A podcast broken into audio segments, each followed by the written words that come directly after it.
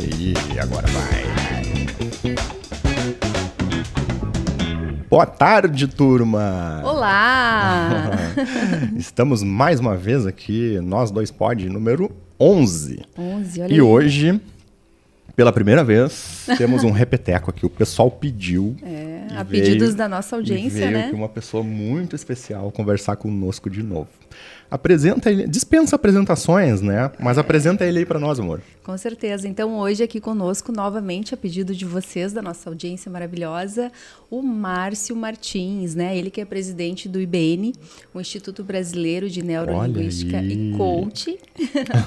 então, hoje, no nosso episódio 11, nós vamos falar sobre como os seus valores podem te ajudar a conquistar suas metas. Olha aí, muito importante. Muito bem-vindo novamente, Márcio.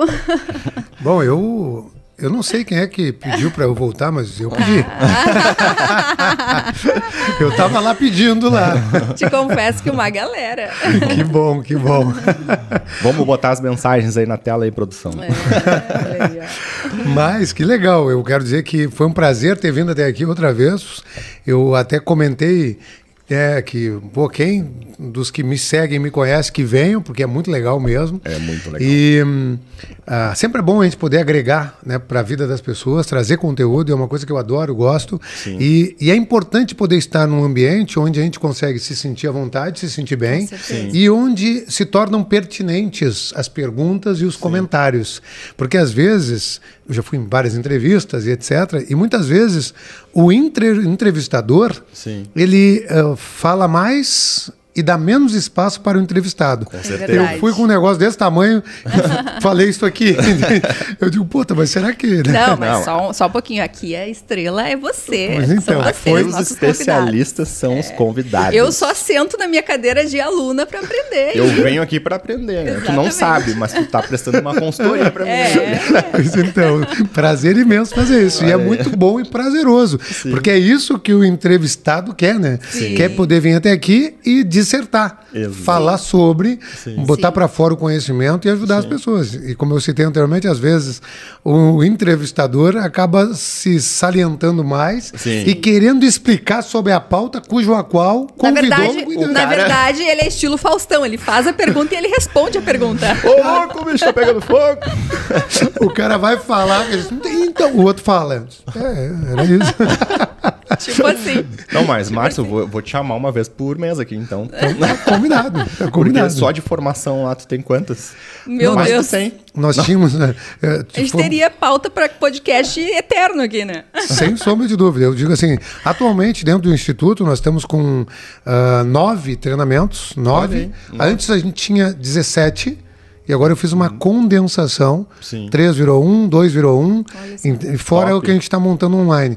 Só que na realidade, assim, as pessoas às vezes me pedem, Márcio, ah, monta um outro treinamento, porque eu estava com 17 e eu já tinha retirado o curso de memorização, Sim. já tinha retirado o curso de hipnose, formação de hipnose, Olha já isso. tinha retirado diversos inteligência emocional, exclusivamente só inteligência emocional. Então, eu, nós fomos retirando treinamentos que e eu fui ficando com aqueles que eu tinha mais prazer. Sim. Atualmente, eu deixei o que eu tenho mais tempo.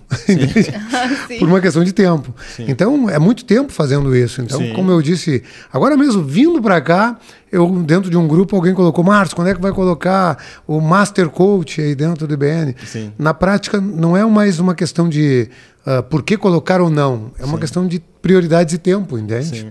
É, porque em, tese, se juntar três, quatro, cinco formações tuas ali, já dá um master coaching, né? Só teria que, enfim, desenhar uma forma de os cursos se complementarem para a pessoa pegar a Não, certificação. É né? porque assim, dentro da tese do coach, o Master Coach é o topo, né, do coach, e começa, pode começar num self, pode começar num professional personal, e às vezes se tem o professional personal, self, professional personal coaching.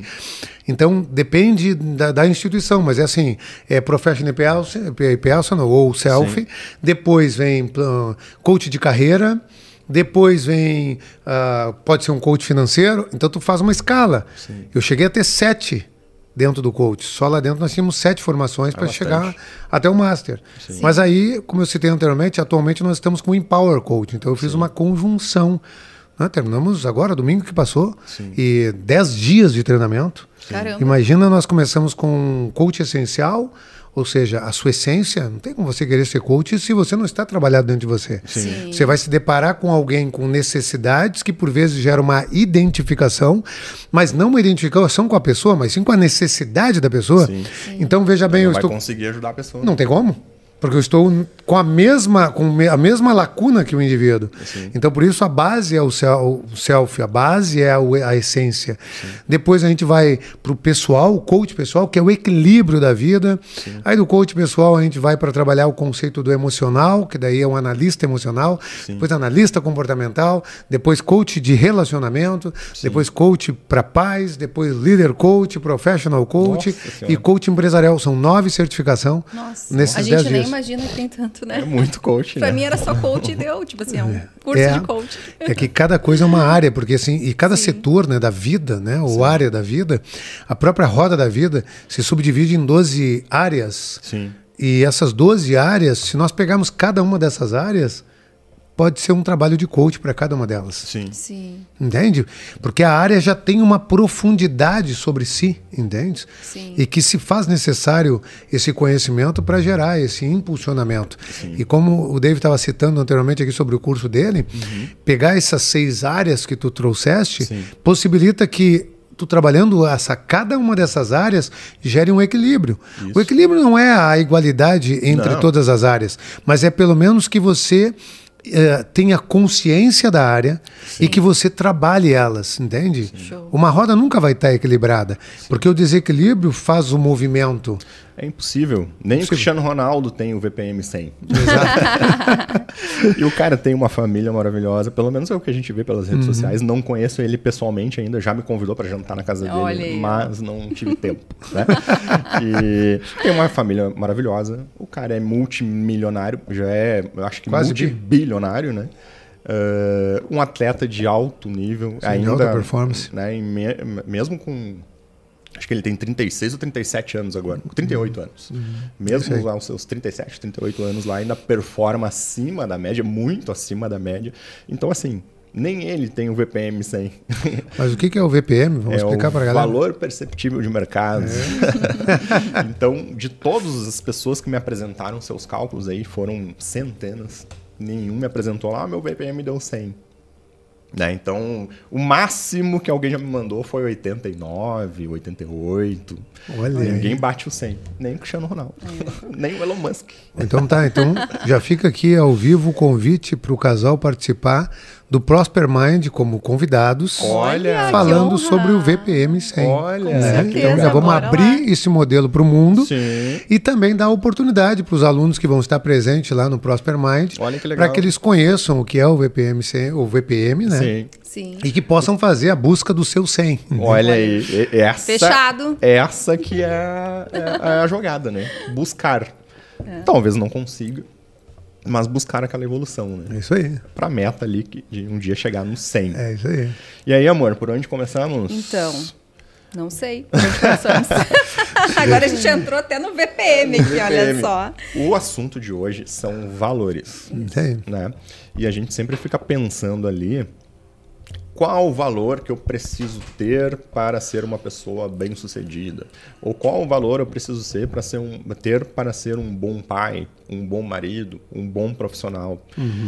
E a resposta é que não sei se existe resposta para isso, né? Não exatamente o valor porque cada ter. pessoa tem o seu próprio perfil, Perfeito. né? E, e se identifica com determinados valores. Correto. Eu tenho os meus, tu tem os teus, a Vanessa tem os valores delas, Isso né, aí. dela, mas nós conseguimos mesmo, eh, de certa forma, tendo valores diferentes, performar muito, muito bem nas nossas vidas, né? Uhum. Então, eh, não existe um, um conjunto de valores Não. né, que sejam, ó, va- pega esses valores pra ti aqui que tu vai Receita ficar, de bolo. Com esse tu valor vai aqui, ficar tu vai ficar milionário. top. né? Não. Então te pergunto, qual que é a importância aí dos valores, né? E como eles podem nos ajudar, então, né? Que é o tema do nosso podcast, a performar bem na vida, alcançar os nossos objetivos. Nossa, demais.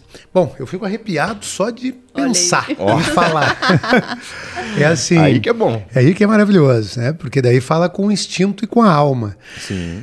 É, eu costumo brincar dizendo o seguinte, ó, quando eu vou ministrar um treinamento, uma palestra, e eu me conecto com o conhecimento, eu faço uma conexão divina. É como se eu ligasse um cabinho assim que me conecta com o divino. Por vezes eu falo algo, alguém gravou, que bom. Vai vindo, se não, vai descendo. Se não, eu, por vezes eu sou só o instrumento divino ali, divino que permite essa Sim. conexão, entende? É. E obviamente que essa pauta é uma pauta que está muito impregnada em mim, que eu falo bastante, então é uma coisa que Uh, e que faz muito sentido na vida humana. Sim. Então, para dar início a esse processo é o seguinte: se fala muito de valores, se fala muito de valores humanos, se confunde muito sobre o que são valores humanos. Sim. Mesmo... É, inclusive, nós trouxemos uma é. lista aqui uhum. de 32 valores humanos que o Márcio disse que não, não tem nada a ver. Vamos, vou te dizer, vou te mostrar. É. Então, primeiro, essa lista de valores eu, eu, disse que não são porque eles citaram alguns que eu disse, Sim. eles não. Mas uh, as pessoas confundem isso, principalmente Sim. quando se trata, por exemplo, de valores empresariais, né? Uhum. Então a pessoa diz: a nossa empresa tem como valor o foco. Uhum. Bom, foco é uma competência, uhum. uma competência humana, mas não é um valor humano. Sim. Ou seja, um valor humano é um sensível comum. Essa é uma tese de Platão. Ou seja, é uma sensibilidade que temos que estimula um comportamento nosso. Então, os valores eles estão associados diretamente às nossas emoções.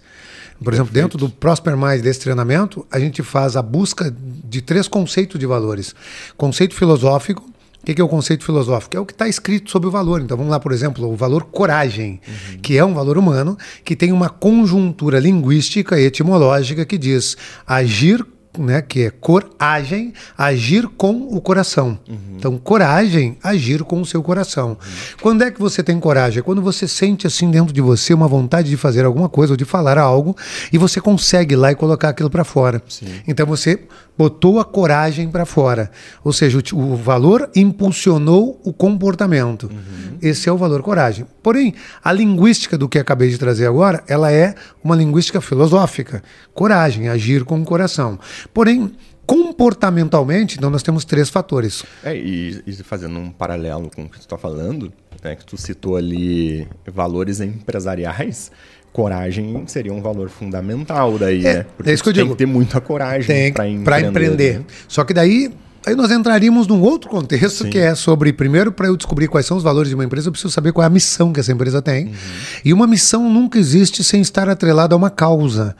Ou seja, a missão, na realidade, é o exercício de uma causa para alcançar um propósito. Sim. Impulsionada por valores. Legal. Valores me estimulam. Ou seja, eu, uma pessoa quer. Um, por isso que vem a pauta da meta, uhum. como alcançar nossos objetivos, nossas metas, e através dos valores. Por que, que são tão importantes? Porque o valor é que me motiva. No fundo, no fundo, eu não quero aquela meta. Eu quero o valor.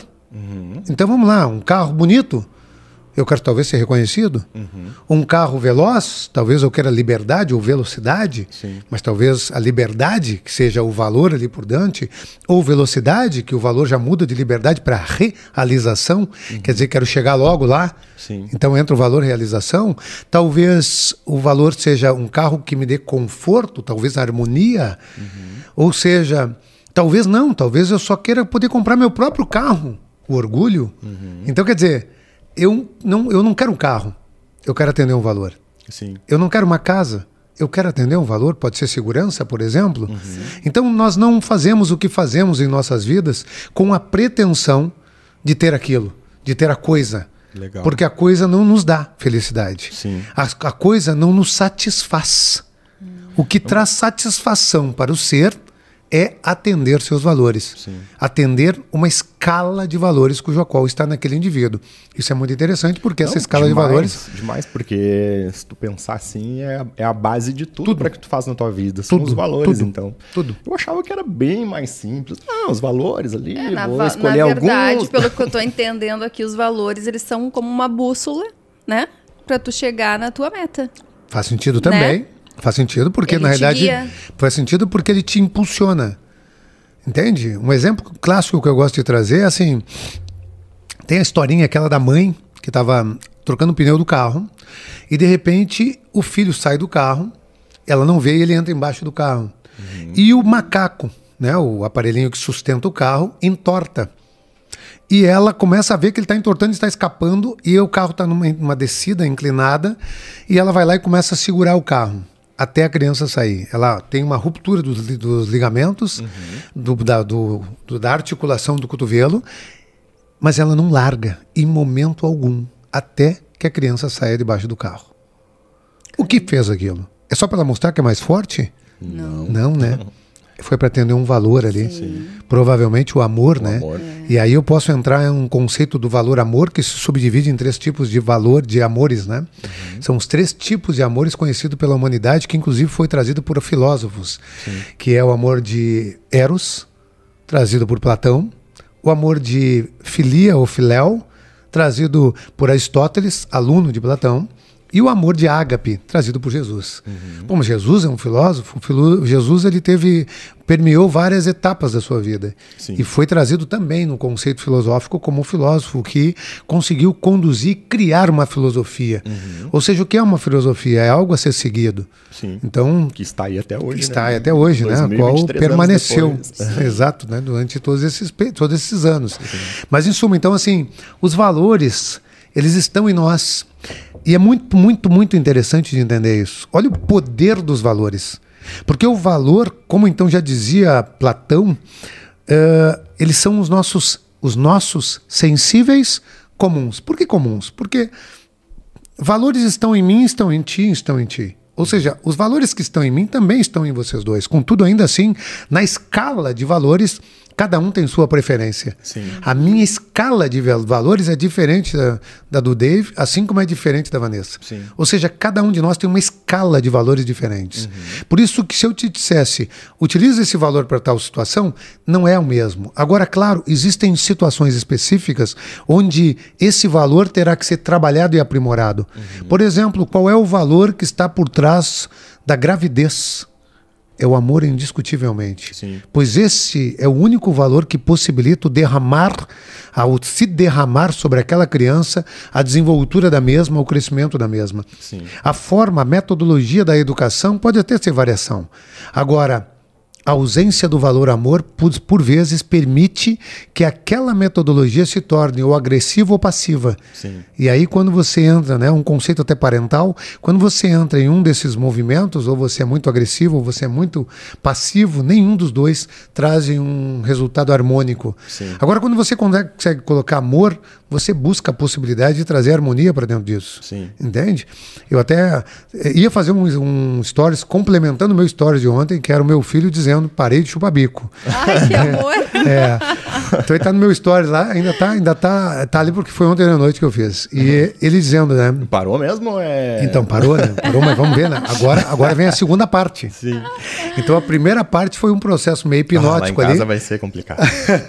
foi um processo hipnótico ali que eu peguei um time timezinho, uhum. que eu vi que ele largou o bico de mão, foi para nossa cama lá e tal, e lá pelas tantas já ele, tá, ele acordou, pra, porque eu cheguei do curso muito tarde, ele queria ficar um pouco comigo, e eu peguei aquilo e disse, nossa, faz muito tempo que o Arthur não chupa bico. Ele, sim, eu não chupo mais bico. Ai, Aí eu pá, peguei essa, digo, agora vamos pro gatilho mental de compromisso sim, e coerência. disse que não chupa mais bico. É, e claro que eu nem entrei no mérito do tu disse, mas eu só peguei aquilo, né? É, eu disse, exatamente, que legal. E assim, mas, o Arthur... tu sabe que isso é doido, porque o nosso filho mais velho, João Pedro, ele tá, vai fazer nove anos. Mas e até os cinco anos ele mamava mamadeira bastante. Uhum. Muitas. Acho é. que, sei lá, umas cinco, seis por dia. Nossa, era ele muito... era viciado em, em mamadeira. Daí um dia ele acordou do nada, assim. Na, no dia anterior, cinco, seis mamadeiras. No dia seguinte acordou. Eu não tomo mais mamadeira. assim. Eu disse, ah, tá legal. brincando com o pai e com a mãe. Vai tomar, né? Depois tu vai querer. Não, Sim. não tomo mais mamadeira. Olha aí. E nunca mais e nunca tomou. mais ele tomou. É. Na, do, nada, assim. Foi a coisa mais incrível que eu já vi de uma criança, assim. Mas que legal, agora tu vê que na realidade, assim, por exemplo, uh, se tu parar pra analisar, tem uma coisa muito legal aí, né, cara? Uhum. Sobre esse entendimento sobre valores, que é criar seus filhos baseado nos valores. Sim. Educar valores é a função de pais. Sim. Entende? Estou aqui entrando nos valores de coach para pais. Uhum. Mas é assim. Uh, ah, vai tomar mamadeira. Tem uma mensagem subliminar uhum. por trás disso para ele. Sim. E essa mensagem subliminar pode ser percebida por ele como um desafio, Sim. e ele de repente vai para cima e faz, mas pode ser percebido como meu pai não acredita em mim. Entende? Então é muito interessante. Desafiei. É, não, mas é que assim, o desafio ok. Porque se tu diz assim, cara, então tá, quero ver, essa eu quero ver, hein? Tá mais pro desafio. Mas quando no estágio que tu trouxe é muito, acho que tu não vai conseguir. Aham. Tá entendendo? Então é meio sem querer que a gente faz isso. Sim. É uma linguística que sai no inconsciente automático Sim. e que a gente não se dá conta.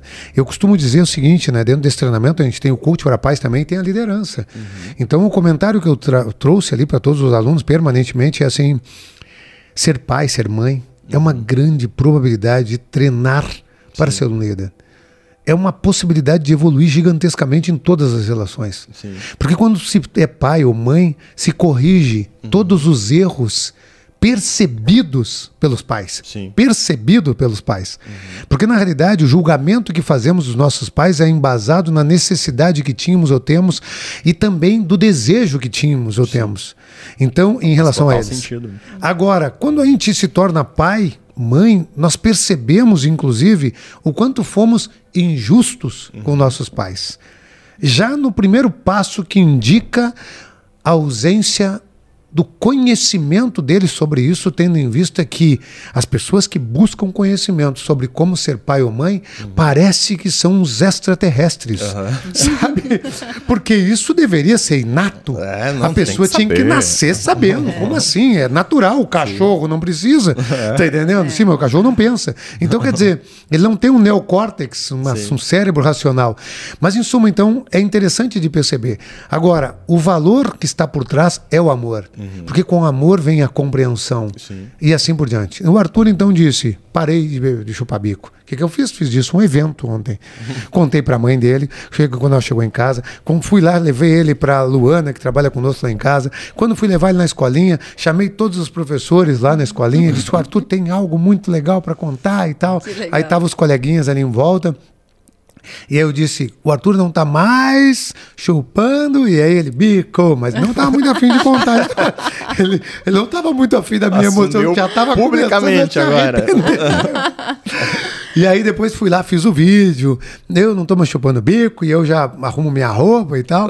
E aí, bom, aí chegou de noite, velho, foi casca a nossa noite. Nossa, só imagina. Porque Queria o bico. ele estava pedindo o bico, né, cara? Mas aí vem uma coisa muito interessante agora, ó, que são de novo valores, né? Como um valor humano que é a persistência, né? Sim.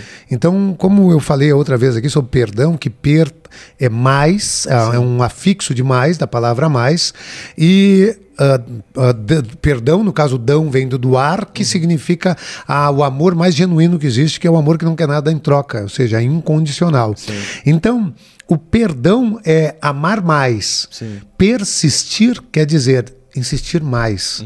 Então agora nós temos que persistir. E se eu não persisto, eu, eu estou educando ele. Porque é fácil, pela dor dele, atual, eu dizer para ele: tá, tá, tá, toma o bico aí. Entende? É, é, era exatamente isso que eu ia te perguntar agora. E aí, tu deu o bico? Óbvio que não. O que, que eu disse para ele? Eu disse: o pai tá aqui. Sim. Tá tudo bem, me diz como eu posso te ajudar. Sim. Porque daí ele disse que estava doendo a barriga, ele me disse Ai, que estava. Ele disse assim, eu tô sentindo enjoo. Eu tô. Ele foi, ele buscou todos os argumentos e talvez Ah, até é tudo tivesse. igual, só muda o endereço. Mas o que eu digo é o seguinte, eu não sei se isso era uma psicossoma, era algo que era psicológico, que ele realmente estava sentindo, Sim. ou se era argumento, ou se parte era o que ele sentia, parte ele argumentava, entende? Mas independente de qualquer coisa, de novo, eu não estou ali para dizer que ele é mentiroso. A premissa de uma relação é a confiabilidade, é a lealdade, é o respeito. Se eu sou um pai, eu tenho que primariamente confiar no meu filho. Sim. Sim. Então eu não vou educar meu filho dizendo que não respeito ou que não confio nele. Eu vou educar ele dizendo primariamente, independente da mentira que tu está aplicando agora, e por mais que por trás dessa mentira que ele está trazendo, eu tenha plena e total consciência de que é mentira. Isso não aconteceu. É só uma invenção temporal dele. Eu não vou dizer que ele está inventando. Sim. Eu vou me fazer de inocente, vou acreditar naquilo. Por quê? Porque eu não quero que ele pense que eu, pai dele, não confio nele. Eu quero que ele tenha certeza que eu, Legal. pai dele, Confia. confio nele. Sim. Porque para que ele possa saber que ele é confiável, Perfeito. para que ele Show. possa saber que ele tem merecimento dentro dele. Então, quando ele me diz algo, eu sei que é uma coisa que ele acabou de inventar, isso não aconteceu. Mas aí eu digo, é mesmo? Mas como é que foi? Conta pro pai. É mesmo? Tá, mas o que, que tu fez? Ah, Tá, mas e, e aí depois? E tu falou com a prof? E tu falou com a mamãe? E tu não sei o quê? Nossa, não sabia. Vou falar com a prof quando eu chegar lá. Pô, por que, que aconteceu isso e tal? E às vezes ele mata no peito até o final. Dependendo da situação, ele vai lá e reverte o jogo, né? Ele me diz: Ai, tava só brincando contigo, te enganei. Tava te trollando. Aí ele pegou essa do te enganei. Daí eu disse: É mesmo? Tava só brincando? É. Ah, entendi. Então vem cá, deixa eu falar uma coisa contigo. Sabia que enganar não é legal? Sim. Sabia que não é legal enganar? As pessoas não gostam de ser enganadas. Sim. E o papai confia em ti. Sim. O papai não quer que tu engane o papai. Sim. Promete que tu não vai mais enganar o papai porque o papai te ama. E o papai confia em ti. Uhum. E aí ele já começa a refletir sobre aquilo. Sim. Isso chama-se É, e- ensinar valores. E o jogo aqui é buscar é, com que a criança faça essa reflexão, né? Porque a gente, claro, a gente está ilustrando as cenas aqui, todo mundo lá em casa está achando, nossa, então foi maravilhoso. Daí ele olhou pro, pro papai e disse, não, não vou mais mentir, então, papai. Não, as coisas continuam acontecendo. Não, É, esta- O exercício é nosso, né? Isso é Pra tentar- repetição. é repetição, né? persistência. De novo vem o persistir. Sim. Então, partindo dessa premissa, e aí vem, eu entro nesta pauta porque valores permeiam o ser Sim. e identificam a essência do ser. Sim. Sim. E aí, então, ontem de noite eu tinha que persistir, mas não só porque eu quero que ele não chupe mais bico, não tem a ver com isso. Persistência é um valor. É um valor humano. Que legal. Então, e aí não tem a ver só com eu. ah, tu quer botar o, a roda de Ah, valores sim, do lado sim, já? Vamos, vamos colocar aqui. Isso já deixa a galera Olha visualizando. Para quem está em casa. tá E essa roda- ver a roda de valores. Quantos valores tem aqui? nessa 28. roda? 28 Olha valores. só, que legal. E essa roda, ela não só é uma roda, é um fluxo. Uhum. Onde os valores conversam um com o outro. Depois eu vou entrar nesse mérito também. Legal. Só Só, com- deixa eu Deixa. falar aqui uns uns 5, 6 valores aqui para quem está nos ouvindo aí no Spotify possa identificar. Então vou começar aqui. O primeiro, humil, humildade. Uhum. Né? Daí vamos outros exemplos aqui. Autoaceitação, amor, orgulho, harmonia, justiça, paciência, aceitação, autoconfiança, coragem. Então esses são alguns exemplos aí de valores. Perfeito. Vai, Márcio. Vamos lá. Dá-lhe. Aí, ontem de noite, ele começa a chorar e diz que quer o bico, e começa a reclamar gratidão. E começa a reclamar e diz: ai, tá, tá doendo minha barriga, tá doendo isso, tá doendo aquilo. Ele levanta para fazer xixi umas três vezes, pelo menos. Então ele estava ali ansioso e sofrendo com aquilo. Sim. E aí vem um motivo, ah, uma explicação já sobre a mamadeira do filho de vocês. Sim. Que é o seguinte, né? Isso, no fundo, mais do que o mamar, é um apego emocional. A mamadeira, assim como o bico, é uma bengala. É uma, benba- uma bengala do, do emocional. Independente dessa criança ter mamado no peito ou não, independente disso, está no inconsciente dessa criança, né? Uma tese de Carl Jung chama-se inconsciente coletivo, que as crianças mamam. Então, quando ele está fazendo isso naquela mamadeira, ele está sentindo afeto, ele está sentindo amor. O amor que está representado ali metaforicamente através daquele objeto, que agora é um arquétipo, um arquétipo de um objeto que representa a mama. O mamar vem da mama. Então, eu quero mamar, eu quero a mama, eu quero a mamá em mamãe. Ou seja, eu quero a mamãe, a mamãe, não é só mama. Então, quando ele está mamando, na mamadeira, ele está com a mãe, com ele. Entende? Sim. Então, a mamadeira traz consigo um arquétipo subliminar da mãe. Esse, essa criança está com a mãe com ela. E o bico é igual. Mesma coisa. Mesma coisa. Então, não é só retirar o bico de uma criança. É cortar o cordão umbilical com a mãe. Sim. A mamadeira não é diferente. Dez vezes ao dia já não era mais fome. Já era pedido de amor. Sim. Entende? Então, uma criança que mama tanto está pedindo amor. Ela está dizendo: me amem. Tá, e no momento que ele decidiu cortar, É porque ele conquistou parte da independência dele e da liberdade. Provavelmente ele percebeu isso, teve uma percepção comum, percepção das outras crianças, de outros jovens. Entende? Então ele começou a se identificar com os coleguinhas por aceitação social ou pertencimento, que é comum ao ser, né? Então, se nós vamos agora para uma outra tese da constelação familiar de Bert Hellinger, onde ele fala sobre as formas de amor. Uhum. E as formas de amor, ou as ordens que ele assim o traz, nós temos uma, uma das ordens do amor que chama-se pertencimento. Uhum. O pertencimento é pertencer, uma criança ou alguém quer pertencer a uma família. Sim. Não entende que já pertence por nascer na árvore genealógica da mesma. Sim. Ela quer pertencer, e por vezes ela quer pertencer como? A, agredindo um dos, das outras ordens, que é dar e receber. Uhum. Ou seja, eu quero dar dinheiro para minha mãe, dar dinheiro para meu pai. Quando eu quero dar dinheiro porque quero ajudar, tudo bem. Mas quando eu quero dar dinheiro porque quero pertencer, acabei de quebrar a ordem do pertencimento, que ela é natural por simplesmente Sim. nascer. Assim como por vezes dar dinheiro também é dar dinheiro, mas ele sem querer quebra outra ordem, que é a ordem da hierarquia. Então o indivíduo dá dinheiro para os seus pais, mas dessa forma se sente superior a eles. E ao assim fazer, quebra a ordem da hierarquia. Se sente maior que, se o, sente que maior pai, que, que o pai e a mãe, entende? Então é interessante porque daí são as ordens. Uhum. Então essa criança, naquela hora que ela está recebendo aquilo, ela está recebendo afeto, ela está recebendo cuidado, ela está recebendo do pai e da mãe aquele conceito, ou seja, através do bico, uhum. através da mamadeira. Então, enquanto ele dizia, tá doendo, eu dizia, eu tô aqui. E aí, a minha esposa, essa noite, ela foi para São Paulo, para um evento da empresa dela, então ela saiu de casa três e pouca da manhã. Uhum. E aí, ele foi para nossa cama e eu optei em deixar ele lá, não é de praxe, ele tem a Sim. cama dele e ele dorme na cama dele. Mas de vez em quando ele acorda de noite, ele quer ir para lá, daí às vezes eu fico um pouquinho com ele para não criar o hábito.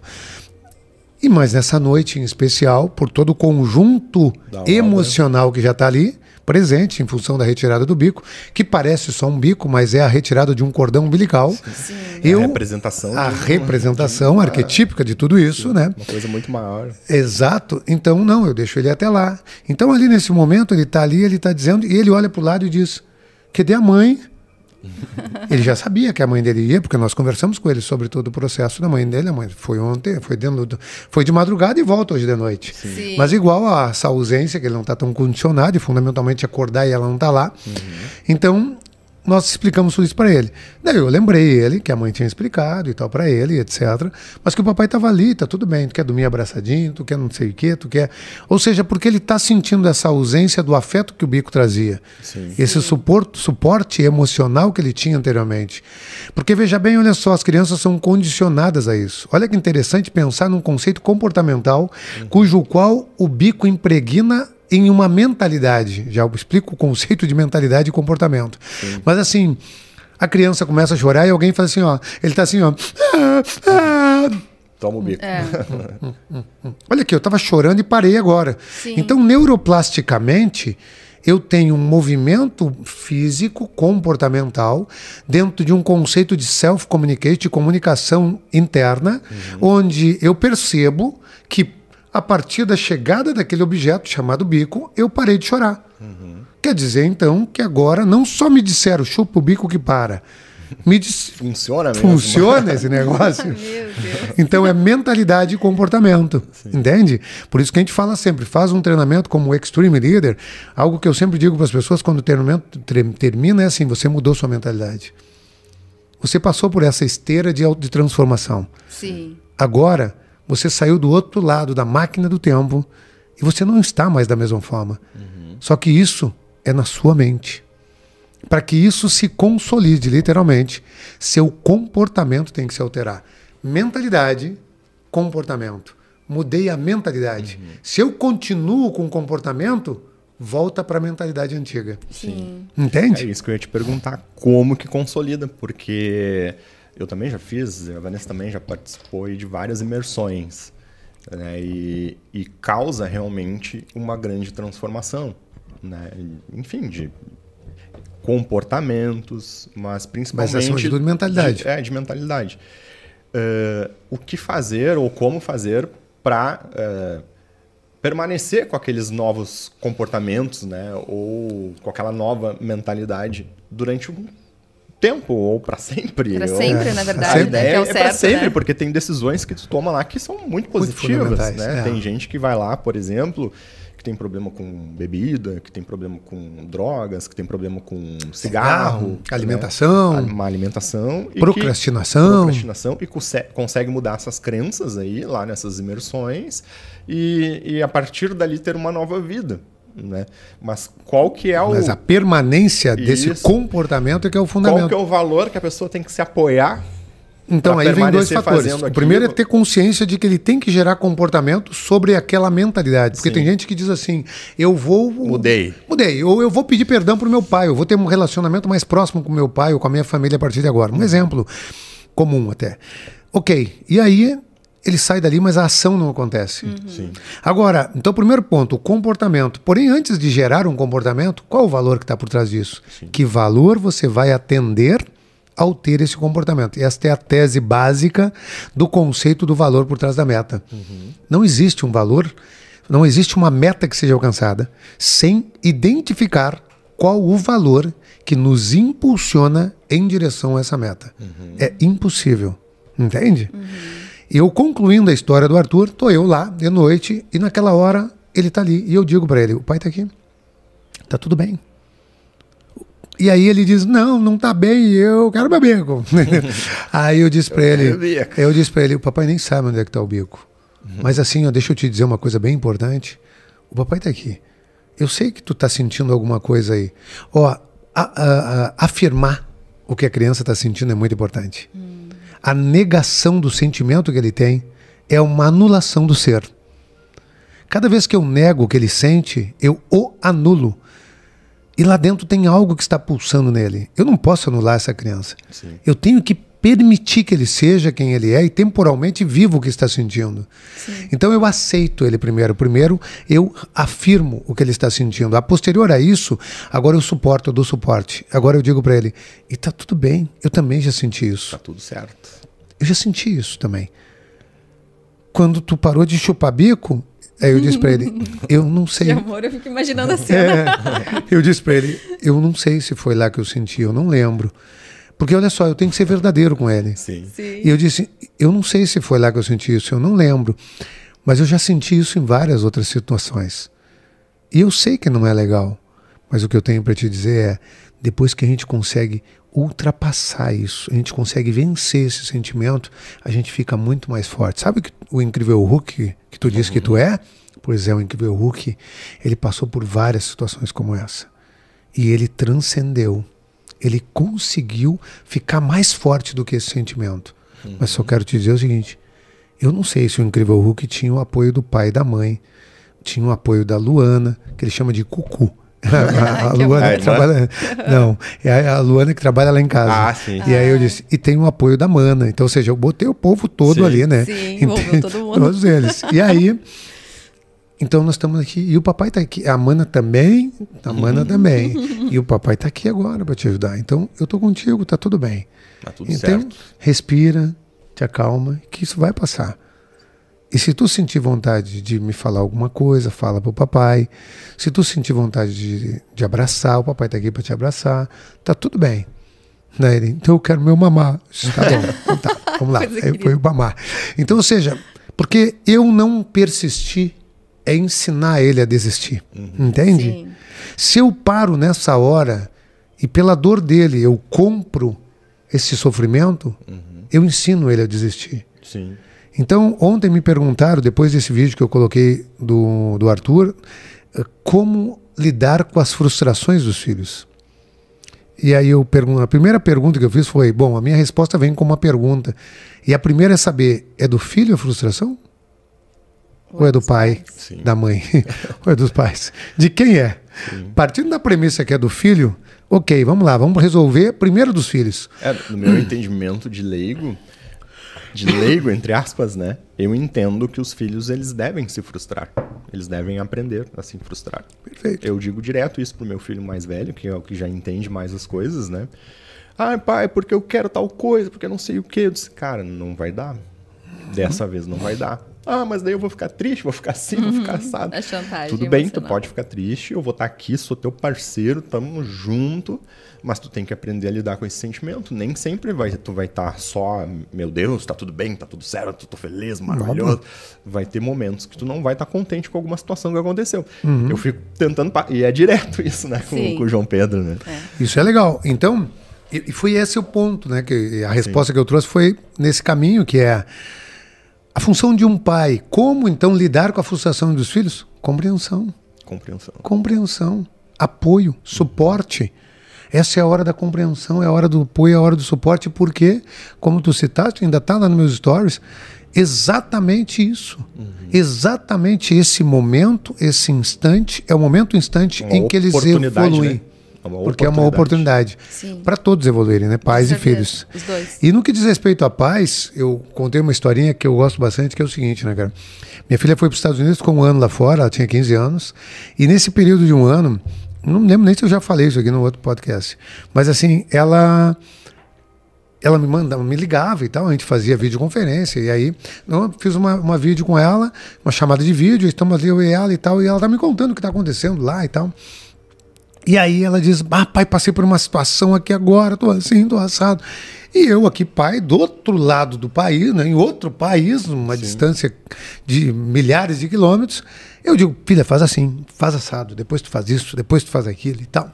E quando eu terminei de dar todo esse discurso do Passando o tutorial. ali. Exato. Depois desse discurso todo, né, de o palestrante do ano com a minha filha, ela para e diz assim, pai, posso te falar uma coisa? Eu disse, claro, filha, pode falar. Ela diz, às vezes, pai, eu não quero que tu me diga o que eu tenho que fazer.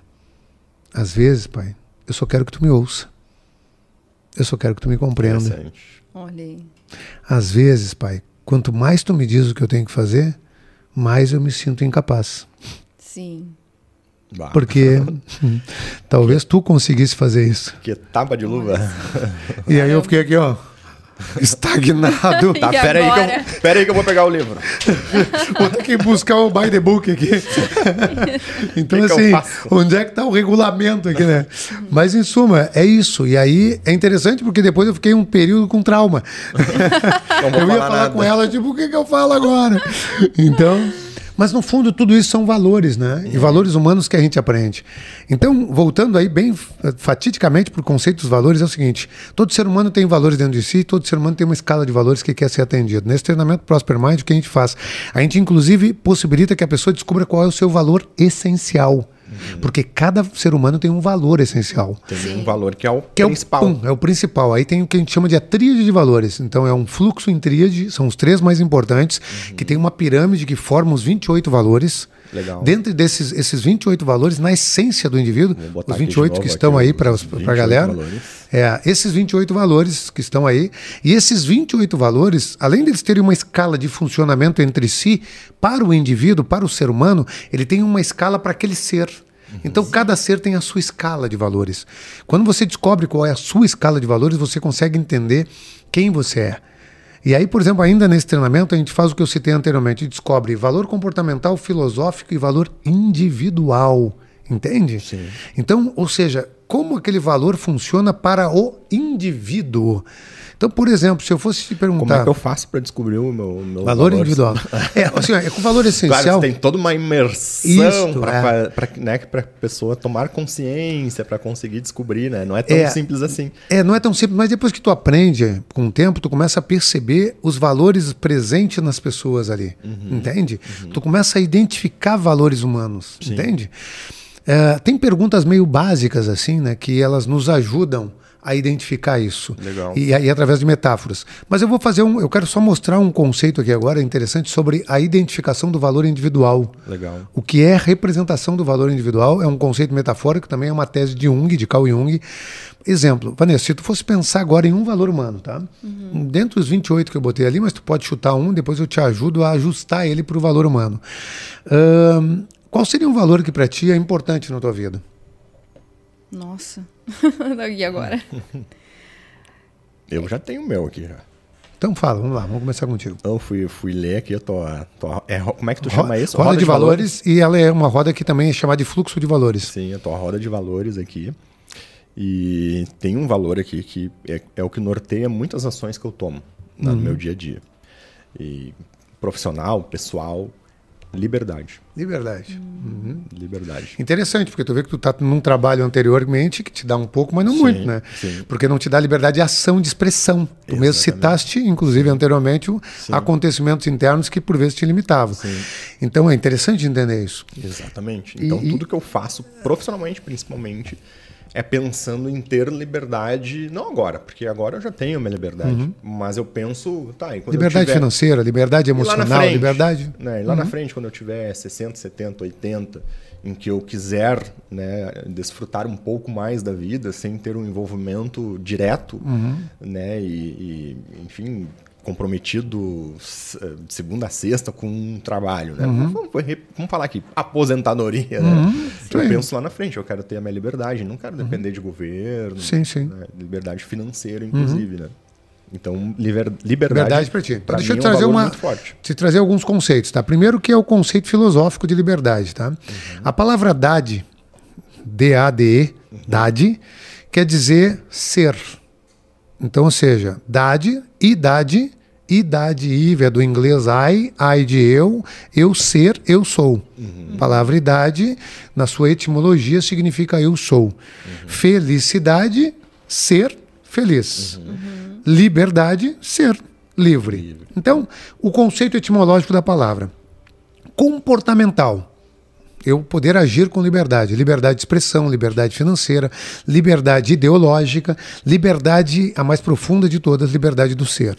Então, as liberdades aí internas, ou seja, liberdade de ser livre para ah, sentir minhas emoções, ser livre para viver a vida como eu quero, ter uma liberdade eh, financeira e assim por diante. Agora, quando tu pensa em liberdade, Dave, qual é a a imagem que vem na tua mente. O que, que eu digo imagem? Eu me refiro se tu fosse pegar, metaforicamente, um arquétipo que pode ser, sei lá, um pássaro, que pode ser uma árvore, que pode ser um, o mar ou o vento, o que tu quiser. Pensou na imagem que represente a liberdade, qual seria essa imagem? Pode ser pessoas, pode ser o que tu quiser, mas é uma imagem.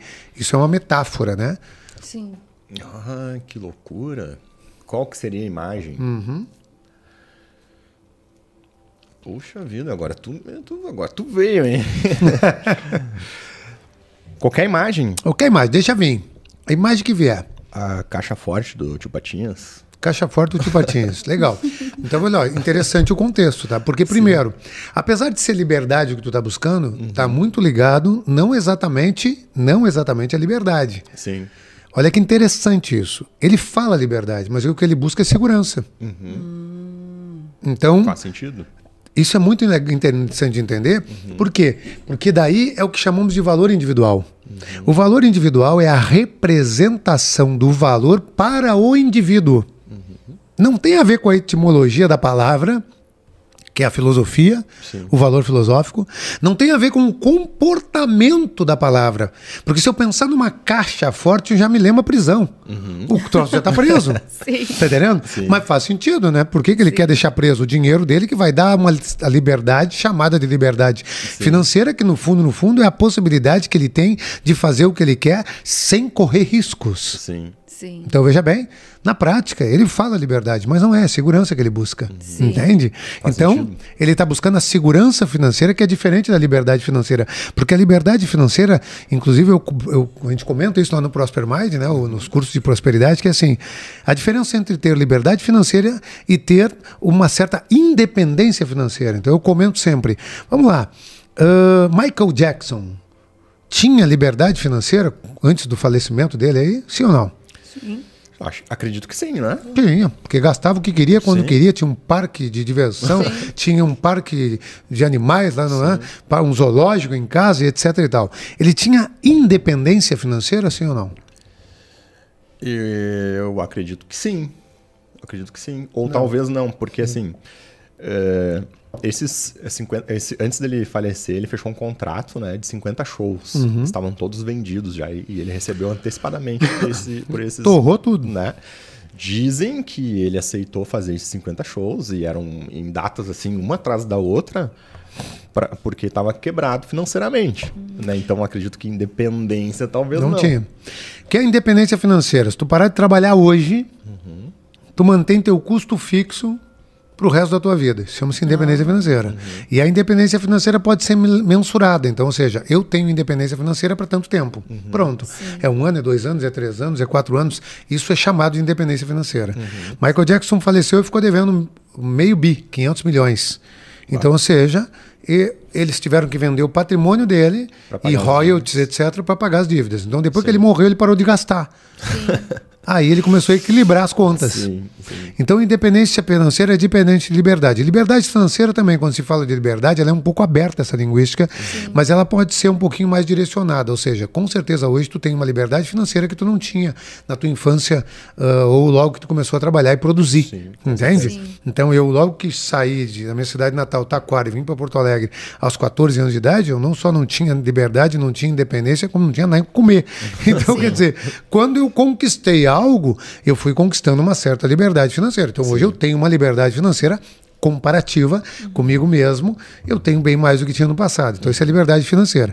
Mas é importante entender esse conceito. Olha que legal, né? Bah, liberdade é importante para mim. Aí, de repente, eu mostro para ele, através desse conceito, que na verdade não, entende? Segurança. Que é segurança o que ele busca.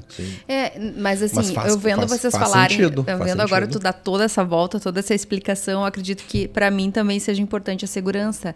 Mas só que daqui a pouco a minha segurança é no outro sentido, não é segurança financeira, é segurança daqui a pouco amorosa, de ter a minha família, de ter o meu marido, de ter os meus filhos. Uhum. Sabe? Essa segurança de estar com eles, tipo assim, de, dessa união, de Uhum. ter eles comigo, de ter o meu marido sempre comigo, Uhum. sabe? Meus filhos sempre comigo. Seria segurança? Faz Então, sentido. então tá resolvido, amor. Vamos fazer o seguinte: vamos comprar umas terras no meio do mato.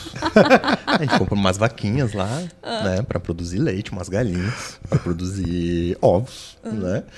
Plantamos o que vamos comer: arroz, feijão, alface. Já tem salada, ovo, já tem né? leite. Levamos as crianças pra lá, educamos em casa, vamos estar bem seguros no meio do mato, ninguém vai encher o nosso saco, né?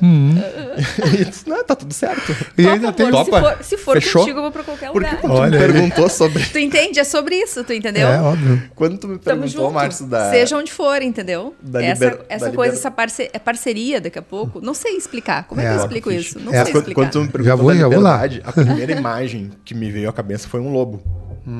Liberdade. Pois é, Primeira então- coisa. Muito Daí eu bom. pe- Daí eu pensei assim, ó, tá, mas daí o, Lobo ah, não o faz lobo, sentido. O lobo, no meio do lado do- da neve, né, sozinho, tendo que brigar lá pra ser o chefe da família, lá da, da matilha, né?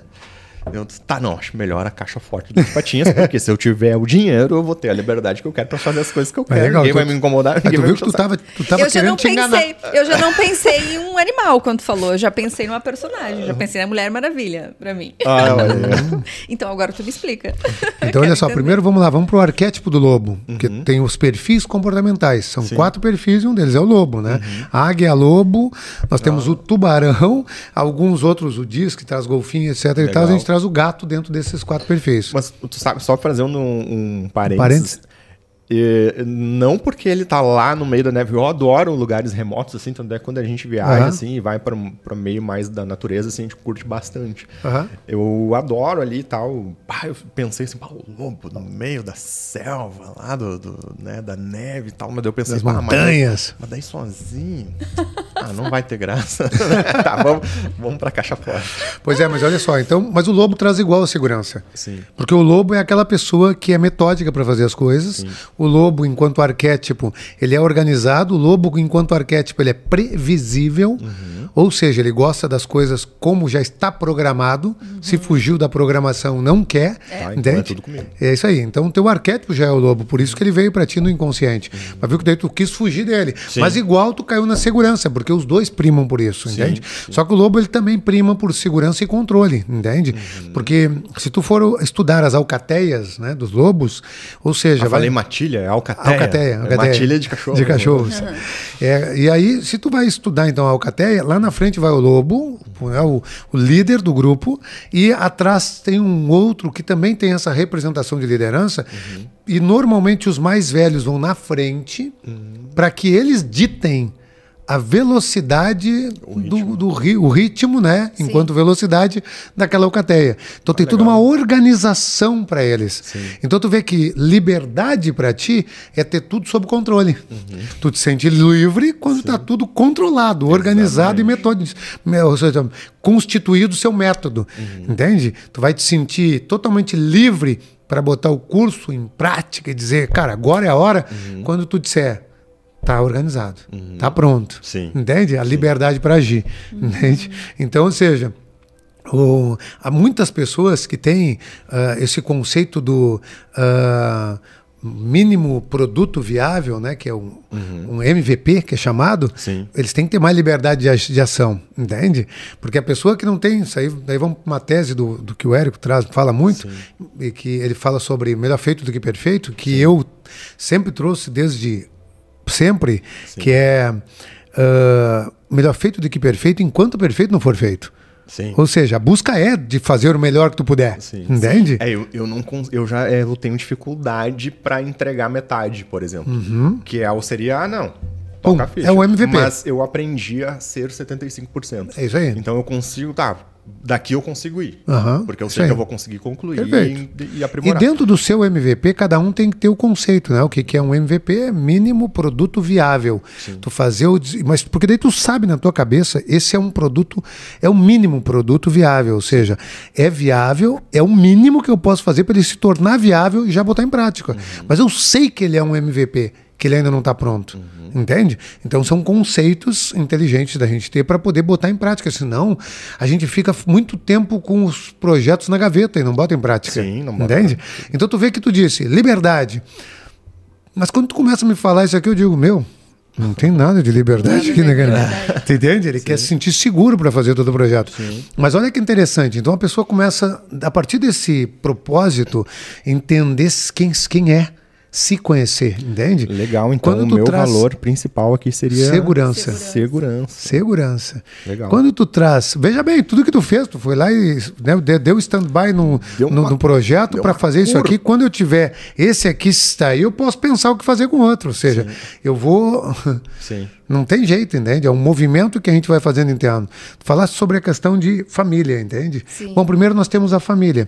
A família, ela, ela permeia alguns valores. Ela permeia a harmonia, ela permeia responsabilidade e ela permeia amor. E aí, se nós vamos no amor, nós vamos no teu caso, que é o mesmo tipo de amor que eu tenho, porque como eu citei anteriormente, tem três tipos de amores, que é o amor de Eros. Eros é o amor mais erótico, o amor de filia, que é o amor da família, que valoriza a família, que valoriza o cônjuge, que é o meu amor, a minha linguagem do amor. Ou seja, para mim é muito importante eu estar com a minha família. Isso é muito interessante, porque dentro da roda da vida, nós temos um tema que é área de alavancagem. Qual é a tua área de alavancagem? O que, que é isso? Dizer isso. Dentro das 12 áreas da roda da vida, qual é a área que é a mais importante na tua vida? Para mim, romance. Não exatamente a família, mas o romance. Então, se eu não estou muito bem com a minha esposa, afeta todas as outras áreas. Exato. Entende? Isso mostra a área de alavancagem, mostra o valor amor como um valor forte, mas mostra, acima de tudo, o valor amor dentro do conceito do filia, da família. Por isso que família não é um valor humano.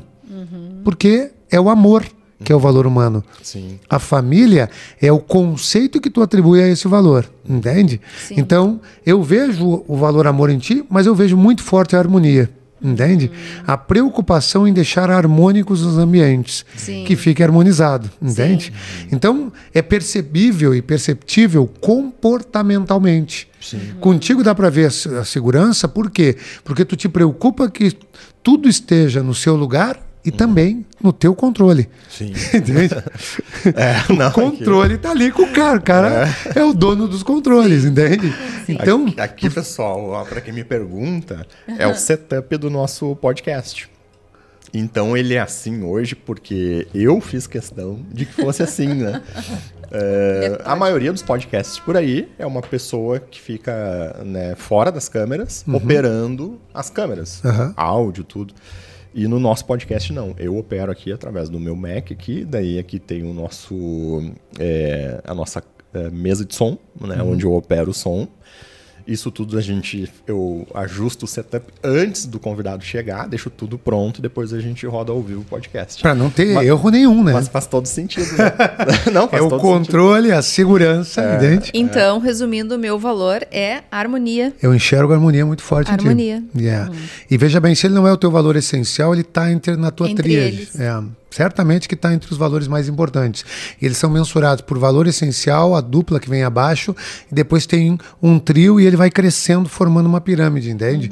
Isso não indica que um valor que está lá embaixo da pirâmide não seja um valor que é importante para ti, mas numa escala ele não vai ser tão importante. Só que aí tem uma outra sacada sobre o conceito de valores que traz, se vocês olharem para essa roda, a roda mostra um conceito ali que, ou seja, em torno estão os valores e no centro está escrito moral.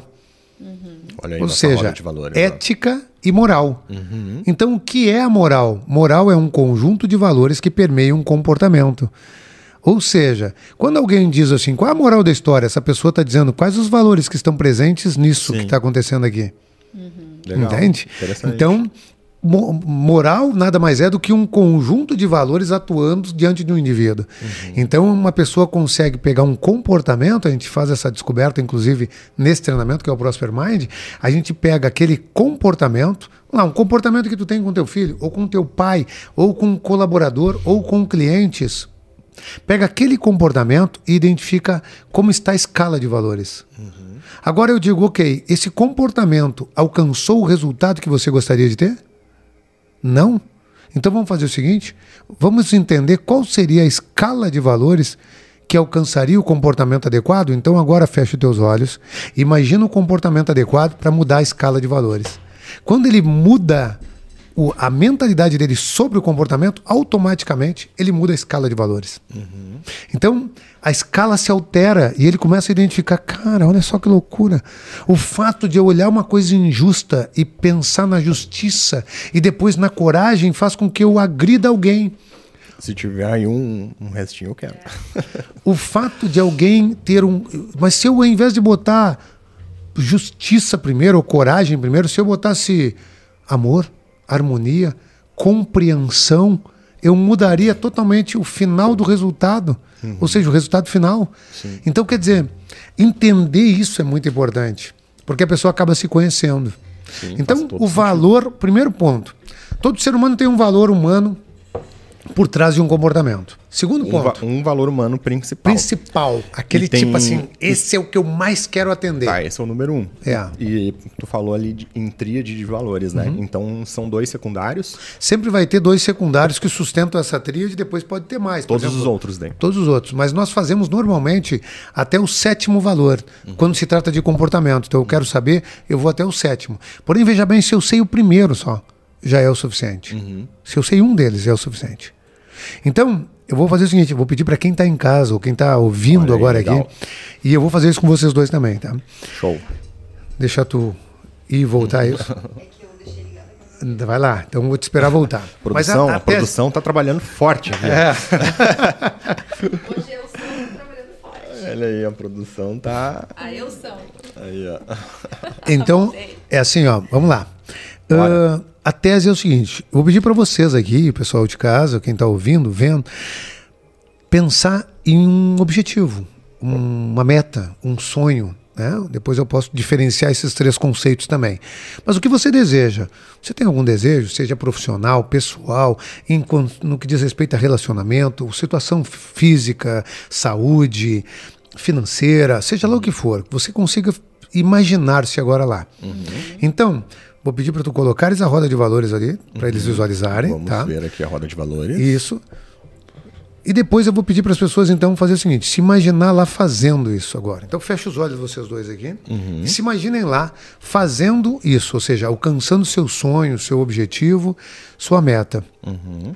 Vou pedir que vocês consigam entrar naquilo acontecendo agora, ou seja, vocês estão lá e isso está acontecendo nesse exato instante. Perceba tudo que você vê aí, que mostra para você que o seu sonho, que esta meta está sendo alcançada agora. Perceba tudo que você ouve, que mostra para você que ela está alcan sendo alcançada agora. Perceba todos os detalhes do que está acontecendo aí. Perceba também quem está aí. Talvez a forma que essas pessoas te olham, talvez pais, filhos, amigos, pessoas importantes para você. Perceba elas aí, elas te olhando enquanto você concretiza sua meta, seu sonho, agora.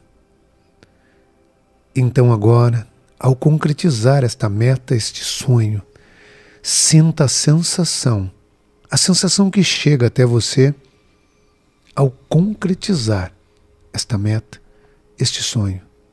E quando esta sensação chegar até você, guarde essa sensação em você e logo em seguida abra seus olhos e leia os valores aqui presentes. Agora, dentre esses 28 valores, qual deles que mais faz sentido para vocês? Me manda os valores, eu não consegui ver. Vou mandar aqui para. Por trás dessa meta, desse sonho, desses 28 valores, qual é o que você vai atender ao concretizar esta meta?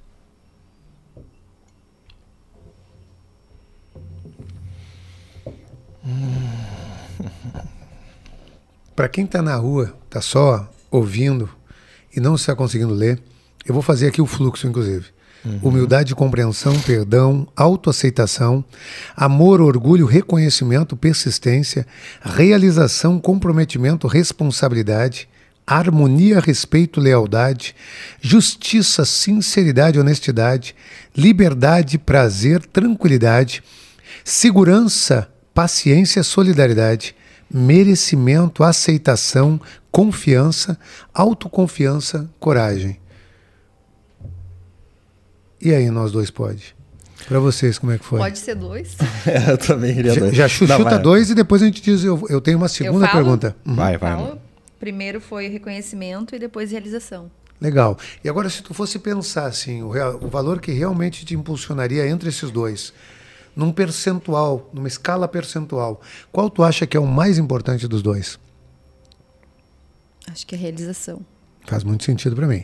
Então, tu viu que já, já eu comentei dos três lá, né? Dois já apareceram aqui. Mas é legal pegar o que mais impacta. Então, veja bem, é interessante entender que ao fazer isso, realização. Ter a realização feita. Realizar isso. Porque a realização traz reconhecimento, por quê? Porque se tu olhar o fluxo de valores, reconhecimento vem antes, depois do orgulho. Orgulho quer dizer o quê? Auto-reconhecimento. Então, primeiro eu me reconheço e depois eu mostro para o mundo para que o mundo me reconheça. Então, primeiro eu digo, eu sou foda fazendo isso, eu sou muito bom fazendo isso. Agora o mundo vem e me diz, porra, realmente tu é bom, hein, meu? Entende? Viu que quando a gente quer fazer energia, a gente fala palavrão. Como é que foi para ti? Pra mim também foi realização, só que merecimento. merecimento. Isso aí. Então tu viu que ó, o merecimento, se tu pegar lá na ponta, ele vem ah, um pouco antes ali do da, da autoconfiança. Ou seja, quando eu mereço, eu confio mais em mim. Então, mereço, confio em mim e realizo. Entende? A realização vem depois da persistência. Ou seja, quanto mais eu persisto, mais eu realizo. É um movimento ali também. Bom, então, o que, que é isso? O valor está aí, isso é a tese de Platão. Sensíveis comuns. O que, que é um sensível comum? Vocês foram para o sentimento, o que vocês sentem ao concretizar aquilo, e encontraram o valor que está por trás daquilo que vocês querem, da meta. Então é interessante porque essas metas, esses objetivos que vocês pensaram agora, eles na realidade só serão alcançados se vocês, ao invés de irem ao encontro do objeto, da, da concretização daquilo, vocês pensarem em atender esse valor. Agora tem uma coisa muito interessante que é o seguinte, ó. Se o valor é o que está me empurrando para eu concretizar meu sonho, meu objetivo, minha meta, se faz necessário que esse valor seja forte. Sim. Então eu tenho que pensar como trabalhar meus valores. Se eu tenho um merecimento forte, se, se, eu- se é um merecimento, eu tenho que trabalhar merecimento. Como é que eu trabalho merecimento? Através da gratidão, através da contemplação, através da meditação. Porque daí sou eu me autotratando, eu comigo mesmo Eu me auto curando. curando. Como é que eu trabalho o, o reconhecimento, por exemplo? Eu admirando o que eu faço e mostrando para o mundo. Admirando o que eu faço e mostrando para o mundo. Sim. Então, por exemplo, eu vejo o Dave com mais facilidade de se expor, apesar de também ser uma coisa que ele faz força. Sim. A prática não é muito dele. Ele vai lá e diz, cara, Vou fazer. tem que fazer, tem que fazer. Missão dada, missão cumprida. Entende? Mas ele vem. No teu caso, apesar de também acompanhar, te acompanhar nas redes e ver que tu também vai lá e te expõe, ainda assim também tu tem uma tendência mais a te ocultar, entende? Por quê? Porque, diante do que tu mesmo falasse anteriormente, isso parece um pouco desarmônico. Entende? Sim. Porque, principalmente no que diz respeito a relacionamento. Então, se eu ficar me expondo muito, sou eu me mostrando para o mundo. Sim. E é interessante de entender esse conceito, porque se tu pegar o termo esposa, né? Esposa vem de expor. Então, ela só se expõe para mim. Minha Sim. esposa, entende? Por isso que ela é minha esposa, porque se expõe para mim. Sim. E quando eu me exponho como homem, dependendo da forma que assim eu faço, eu não sou o esposo dela, eu estou me expondo para o mundo. E Sim. por isso esse preconceito, muitas vezes, inconscientemente faz com que a pessoa não se expunha tanto. E Sim. por não assim fazer, não recebe o reconhecimento. Entende? Então é interessante, primeiro, entender isso, isso aqui é só uma expansão de consciência nessa informação. Num segundo instante, não menos importante, é trabalhar mais o orgulho. O que, que é o orgulho? É o auto-reconhecimento. Eu me reconhecer. Eu dizer, eu sou bom fazendo isso. Então agora eu posso mostrar para o mundo, entende? Então são conceitos. E realizar tem a ver com finalizar. Então se eu quero trabalhar a realização, eu preciso aprender a finalizar as coisas. Quanto mais eu procrastino, quanto mais eu largo as coisas pela metade, mais eu agrido o valor à realização. Pois não dei o cheque no list, Sim. não concretizei, não realizei. Entende? Caramba. Não, mas é verdade. Tu- Incrível. Tu, tu quer me ver brabo, é eu planejar uma coisa e. eh, ó, tem que executar tal coisa. Ah, tem que fazer um curso. Sei lá. Começar e não terminar aquilo. Enquanto eu não termino aquilo, eu fico enlouquecido. Então é o valor que rea- realizar. Valor realização alto. Sim. Entende? Então já vê isso. Agora, quem tem ele alto em si e não atua sobre ele, por vezes até por crenças de incapacidade ou coisa do nível, ah, porque aprendeu na infância. Eu, como eu disse agora, se eu digo pro meu filho, tá, vou te dar o bico, eu começo a degringolar, a enfraquecer Sim. o valor realização dentro dele, porque a realização vem da persistência. Eu preciso persistir Sim. para realizar, entende? Só que é interessante por quê? Porque a persistência vem do reconhecimento. Então, eu vou no banheiro e depois eu volto enquanto vocês debatem para eu poder falar sobre esse círculo aqui para a gente fechar o nosso Vai dia lá, por hoje. vai lá. Vai lá, vai lá. Caramba, e aí, amor, explodiu a tua cabeça já? Já está explodido aqui, meu Tu Deus. vê que incrível, né? As coisas são muito mais profundas do que a gente imagina, Muito mais. né? Muito Olha mais. só, isso que a gente está sempre em imersões, sempre eh, buscando esse autoconhecimento, né? E nunca é demais. É, não, agora as coisas vem um começam, começam a fazer sentido, né? É, e aí vem o Márcio dessa aula maravilhosa, magnífica. Já tô louca para fazer esse curso dele aí. Por isso que eu disse pra ele. Ele acha que não, mas ele tá me prestando uma consultoria aqui. É, exatamente, exatamente. É, é- e é incrível o quanto a gente aprende aqui, né? Sim, porque ao contrário eh, do que muitas vezes a gente acaba fazendo quando está em casa, né, estuda, lendo um livro, ou quando está lá na faculdade, eh, escutando seu professor, ou em casa vendo um filme, alguma coisa assim. Hoje em dia a gente vive o fenômeno das multitelas. É. Então nem sempre, ou na maioria das vezes, a gente não fica dando a devida atenção para um Verdade. assunto, ou para um assunto ou para vários assuntos que são importantes. Quando Sim. você vai compra um livro lá para ler, aquele assunto naquele momento é importante para você. Mas certeza. o que, que a gente tende a fazer? Ler duas páginas do livro e vai lá ver se alguém mandou um WhatsApp. É. Daí lê mais duas e vai lá. Ah, vou no banheiro. Daí lê mais duas, agora eu vou no. eh, fazer um café. E assim a gente vai levando as coisas, não dando a atenção que elas merecem. Né? Quando a gente recebe um convidado aqui, que nem o Márcio, e, e- e eu fico aqui com o meu fone, porque eu fico mais imerso mesmo. A gente É. entra em flow total. Total. É, tenho certeza absoluta com, eh, que o que ele está me passando aqui em duas horas de podcast Sim. é muito mais conhecimento do que 30 horas de, de um curso por aí. Com certeza. Tu fica muito, tu absorve muito mais, muito mais, Indiscutivelmente. indiscutivelmente. Deixa eu falar para vocês então sobre esse fluxo de valores aí, tá? Então, se tu puder colocar aí para a galera enxergar, Tá lá para quem pra vai galera estabilizar. Tá vendo? Vamos lá, olha que interessante. Eu vou fazer o seguinte: eu vou contar o fluxo para vocês e vou contar ele valor por valor, tá? Uhum. Para vocês pessoas entenderem, porque às vezes a palavra por si não funciona. Sim. O que é humildade? As pessoas confundem essa palavra, confundem humildade com o pobre, com o sujo, com o rasgado ou com o ignorante, o indivíduo que ignora o conhecimento ou outras coisas. Hum. Humildade nada mais é do que a capacidade que o indivíduo tem de admitir sua imperfeição. Humildade é a capacidade de admitir a imperfeição. O que quer dizer isso? Que se eu sou humilde, eu digo, me perdoa, me equivoquei. Realmente, eu não sabia, ou eu não queria, ou eu não pensei. Ou, filho, me perdoa. O papai realmente não deveria ter feito isso. Entende? Sei lá, vou lá, faço uma brincadeirinha com ele, ele não gosta. Eu tenho que ter essa humildade, independente da hierarquia que exista. Sim. Sim. Por quê? Porque um dos grandes valores que permeia, por exemplo, o relacionamento entre pais e filhos chama-se respeito. Eu não posso querer, por exemplo, falar com meu filho nessa altura daqui de cima lá embaixo, ausência de respeito. Eu não posso querer abrir a porta do quarto da minha filha e entrar sem pedir. Ausência de respeito. Eu não posso mexer no celular dela sem pedir ausência de respeito. Tá, mas eu quero só ver como é que tá. Tu não confia?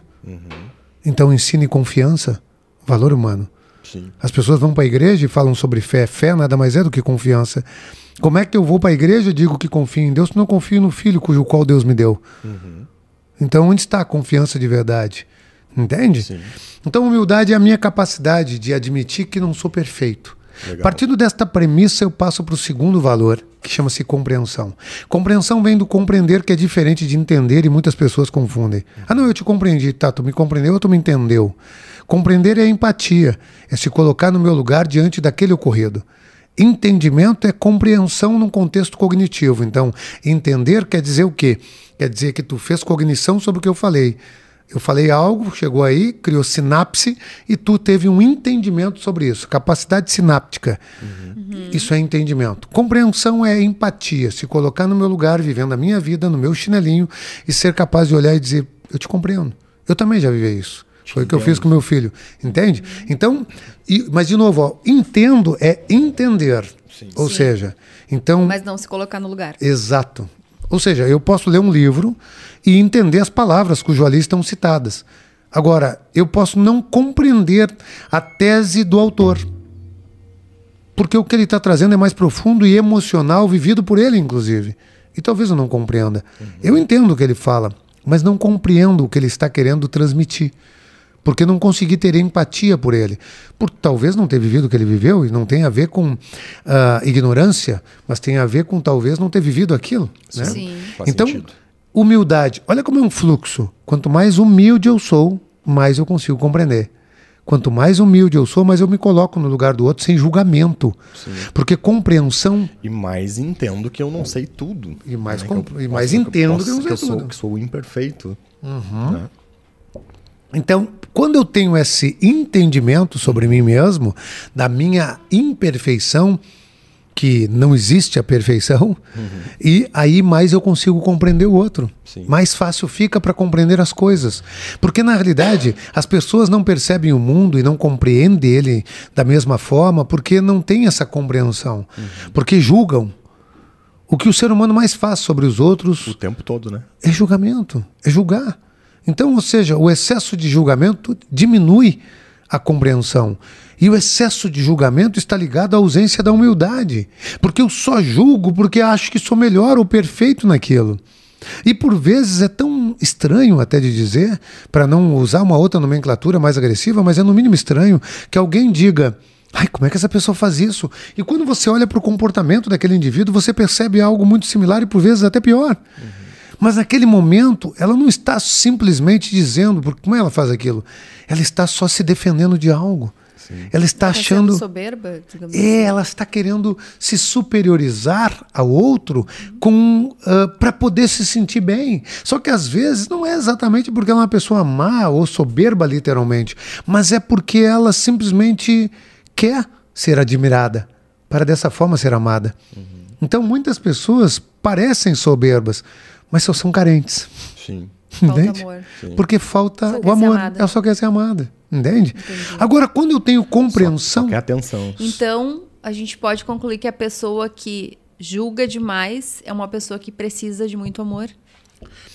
Primeiramente, sim, ela precisa de humildade, mas é, faz muito sentido que o julgamento dela tenha a ver com uma percepção do que está no outro que de alguma forma movimenta com o que está nela. Sempre é assim. O que está no outro que te incomoda, de alguma forma está em ti. Hum. O que está no outro que te incomoda, de alguma forma está em ti. De alguma forma, veja bem.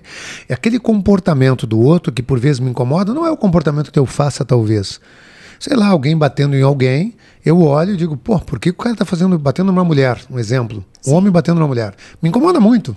Sim. Você entende? Mas por quê? Entende? Por que, que isso me incomoda? Ah, porque é uma injustiça, ok, mas e por que numa mulher, especificamente? Por que, que não no homem também? Entende? Sim. Eu, por exemplo, se é pra eu ver uma luta na televisão, eu gosto. É. E os caras estão se batendo no outro ali, Sim. independente de qualquer coisa, ah, o esporte, etc.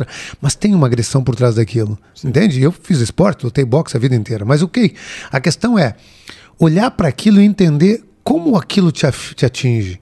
Claro, eu vou para minha infância, meu padrasto, minha mãe, as brigas dentro de casa. Então, veja bem, uhum. isso está em mim. Não exatamente algo que está em mim que eu tenho que corrigir enquanto comportamento, mas o quanto aquele comportamento de alguma coisa, de alguma forma me afeta. Uhum. Quando eu estou julgando um comportamento, de alguma forma algo daquilo está em mim. Ponto um. Ponto dois. Ponto primário, falta humildade. Humildade para admitir que não é perfeito e logo e por conseguinte, esse indivíduo pode ser compreendido, segundo passo. Uhum. Então, quando eu julgo, eu não tenho compreensão. O julgamento sempre é uma lacuna. E aí, se tu me dissesse, como te citaste, bah, então é uma falta de amor, faz sentido. Porque o amor permeia tudo. Uhum. A base da, do mundo e da vida é o amor. Deus cria o mundo porque o ama. Sim. Então, o Deus, enquanto movimento arquetípico, inclusive, ou seja, pensando nos 12 arquétipos trazidos pela autora Carol Pearson, os 12 arquétipos comuns aos seres humanos da jornada do herói, uhum. o, o, primeiro vem o amante, depois o criador, no fluxo dos arquétipos. Então, primeiro ele ama e depois cria. Ou seja, vocês se amaram para ter o filho, os uhum. filhos. Primeiro Sim. o amor, o amante, para depois a criação. Entende? Uhum. Então veja bem, mesmo antes de criar o nós dois pode, vocês amaram isso. Para daí então sentir o sentimento de amor, o valor amor, impulsionando a realização Sim. desse podcast. Entende? Então tudo é valor no fim, né? Então humildade e compreensão. Agora vamos entender o perdão. Então, perdão é a conjuntura de duas palavras que tem a ver com o per, que significa mais, é um afixo de mais, dão, que vem do doar, doar, que é o amor mais genuíno e que não busca recíproca, ou seja, um amor chamado de incondicional. Uhum. Uma pessoa que doa alguma coisa esperando nem que seja gratidão já se frustrou e também anulou o doar pois esse não é o amor genuíno e verdadeiro. A doação verdadeira é aquela que não espera recíproca é aquela que ganha o próprio a própria gratidão, que ganha a própria luz de Deus ao exercer. Sim. Quando eu dou verdadeiramente, o ato de doar já me satisfaz, já me alimenta. Se essa pessoa pegar aquilo e sair correndo, virando as costas, para mim não faz diferença. A minha parte eu fiz uhum. e este ato o ato de fazer é o que me alimenta, Sim. não a recíproca do outro. Uhum. Então, perdoar quer dizer amar mais. Aí eu já falei outra vez aqui que vem ao encontro de, do que Jesus já dizia na Bíblia: quando te derem um tapa, dê o outro lado. Essa pessoa que deu o tapa provavelmente só queria ser amada. Essa pessoa que julgou só queria ser amada. Sim. Então, ame-a mais. Por quê? Porque quando você e, ama como é mais. É, como é difícil esse porra, exercício, complexo né? demais. Mas é uma prática. Sim. E é um exercício, como citaste. Sim. Então, quando tu ama mais aquela outra pessoa, tem uma coisa mágica que acontece. Porque mesmo que ela não saiba que tu a amou, porque o amor é um sentimento que só vive quem o tem. Sim. O amor é um sentimento que só vive quem o tem. Então, se eu te perguntasse agora, Vanessa, como é que tu sabe? Como é que é? O amor é um sentimento. Desculpa, eu não peguei. O amor é um sentimento. que só vive quem o tem. Quem tem. Quem tem. Ah, tá. Entendi. Só quem não tem, eu só, assim? só o vive quem tem. Quem tem. Quem o tem, né? Então Sim. eu preciso ter o amor em mim para poder saber o que é amor. Sim. Bom, partindo da premissa disso, então, quer dizer o quê? Que a Vanessa nunca vai saber quando o David realmente a ama ou se realmente a ama. Sim. Ela vai saber o quanto ela ama. Com Sim. certeza. Tu entendes? Então, as pessoas que saem na busca de serem amadas, certamente se frustrarão. Porque esse buraco é intapável. Nunca vai conseguir Não, descobrir. nunca. É, isso é impossível. Eu nunca vou saber que o outro me ama. Não, mas eu sei, É, porque isso- me cuida. Então cuide para não ir nos. Se a pessoa começa a ser baixada no hospital permanentemente, Ou se aquela apaixona coisa por todos também, quem ama mais, né? Ou aquela coisa, ah, que ele ama mais ela do que ela ama ele, ou, ou ela ama mais ele do que ama ela, né? Tem muito isso, né? Tem. As pessoas quererem Não, existem mensurar. tra- eh, demonstrações de amor, né? E aí Mas- nós vamos mas para eu- cinco mas eu acho que linguagens o do que amor tá de Gary querendo- Chapman. É, eu acho que tu tá querendo eh, trazer para nós aqui que não existe, não existe como medir Mensuração. o quanto, né? É isso aí. Não, não existe como. Ah, mas medir. ele me deu uma Lamborghini. Mas daqui um pouco, para um cara que é um multimilionário, uma Lamborghini é um. E daqui a pouco ele é um- troco. E aí que vem os valores, né? Daí não tem valor, daí digamos que não, Não tem, tem. tanto valor assim É. pra ele quanto tem pra essa pessoa que recebe. Nossa, ele me deu uma Lamborghini. né? É, ou Exato. me deu um anel de diamantes, ou me deu uma rosa. Porque assim, é importante entender que o que é valioso não é valoroso. Sim. Ah, olha aí, ó. Então eu já tava confundindo. tá? Né? Uma Lamborghini pode é bem ser- valiosa. Bem valiosa. Mas Muitas vezes pode não ser é valorosa. Uma entende? forma até da pessoa é, suprir essa falta que existe nela. Obviamente né? que sim. É que Vou dar uma é, coisa é de muito forma- valor, porque assim ela né, vai entender que eu amo muito ela, mas daqui a um pouco É, não. e aí essa coisa de muito valor não tem, porque ela é valiosa. Sim. Então ela deu uma coisa muito valiosa, Mas, mas não valor. valorosa. Sim. Entende? Sim. Então, mas em suma, então o perdão tem a ver com amar mais. E veja bem, quando eu amo o outro, eu estou perdoando ele, sim, porque eu estou colocando amor em mim. Partindo da premissa que só ah, ama quem o sente, o amor. Então, ou seja, o amor só está em quem o tem. Eu estou produzindo mais amor por aquela pessoa. Eu estou limpando minha alma. Estou limpando meu corpo. Perdoar é retirar as mágoas que estão em si. Quando você perdoa, você não faz bem para o outro. Você faz bem para si. Porque você tira de você as mágoas. Sim. Esse indivíduo talvez nem saiba que te fez alguma coisa. Exatamente. E aí, de repente, você está sofrendo. Então, mas só tem um jeito de perdoar, compreendendo. Eu preciso compreender. E compreender é entrar no âmago da questão. Compreender é entender que, por exemplo, quem rouba, por vezes, só rouba para suprir a necessidade da ausência que tem. A ausência da comida, a ausência do dinheiro, a ausência da droga, seja lá o que for. Bom, mas é certo roubar para ter comida? Certo é outra coisa. Eu não estou falando sobre certo mesmo, porque o certo não existe. O que existe é a percepção do certo Sim. diante de uma sociedade, de uma cultura, existe uma percepção. Tem uma tribo indígena na Amazonas o- onde o pai tem que transar com a filha para ela casar. Nossa. E o noivo chega lá e, se não transar com o pai antes, não casa comigo. Caramba. É cultura, né? Cultura. Para aquela cultura, Cultura, aquilo, aquilo é, é certo. correto. Entende? Então, vamos lá, vamos para os iglus. O cara vai visitar lá o iglu e o cara diz: Bah, te adorei, nossa, como tu é uma pessoa legal. Agora pode transar com a minha esposa. Nossa. Aí tá a esposa lá deitadinha na cama com um sorrisinho. o cara diz, pô, né? Culta cultura, tipo. Tá bom. Não, pô. Ou tá bom, né? Dependendo do, do indivíduo. Dependendo do indivíduo, da circunstância e da esposa. Tá, mas deixa eu dar uma olhadinha antes. E aí, aí o cara, dependendo da cultura, isso tem uma reportagem, um documentário onde o, o repórter, o indivíduo que está fazendo o documentário, vai. O, o cara gosta dele e faz isso. Meu Deus. E aí e o cara não, nem gosta, não é a dele, entende? Sexualmente falando, inclusive. E aí ele diz: Não, entende? Eu não gosto de ter relações sexuais com mulher, em primeiro lugar. Sim. E na minha cultura isso não e tal. E eles ficam ofendidos. Ela, inclusive, se sente rejeitada. Nossa, que loucura. entendeu? Gente, que loucura. Cultura. Sim. Então não existe o certo. Existe a percepção do certo. E a percepção do certo cultuada, por isso se chama cultura. Então, perdão é amar, amar mais. Quando você. E aí vem a tese de dê a outra face. Né? Quando te derem um tapa, dê outra face. Na prática não é a outra face. É ame essa pessoa, pois você se liberta. Agora, depois do perdão, vem a autoaceitação. Olha que interessante esse contexto, porque com a autoaceitação, o que, que eu estou dizendo? Eu me aceito. Mas por que, que com perdão eu me aceito? Porque tirei as mágoas que tinha em mim, não me aceitava anteriormente porque eu estava todo magoado, uhum. cheio de mágoas. Então, quando eu olhava para mim mesmo, apesar de não ser num espelho, para onde eu olhava para o meu eu profundo, que era um olhar de dentro para fora, eu via todas as mágoas que tinha em mim, cujo a qual faziam com, eu, com que eu não me aceitasse. Uhum. Pois aquelas mágoas que ali estavam presentes dentro do meu eu me colocavam como um ser imperfeito. Sim. Então a imperfeição não está no ato, mas sim no ser. Uhum.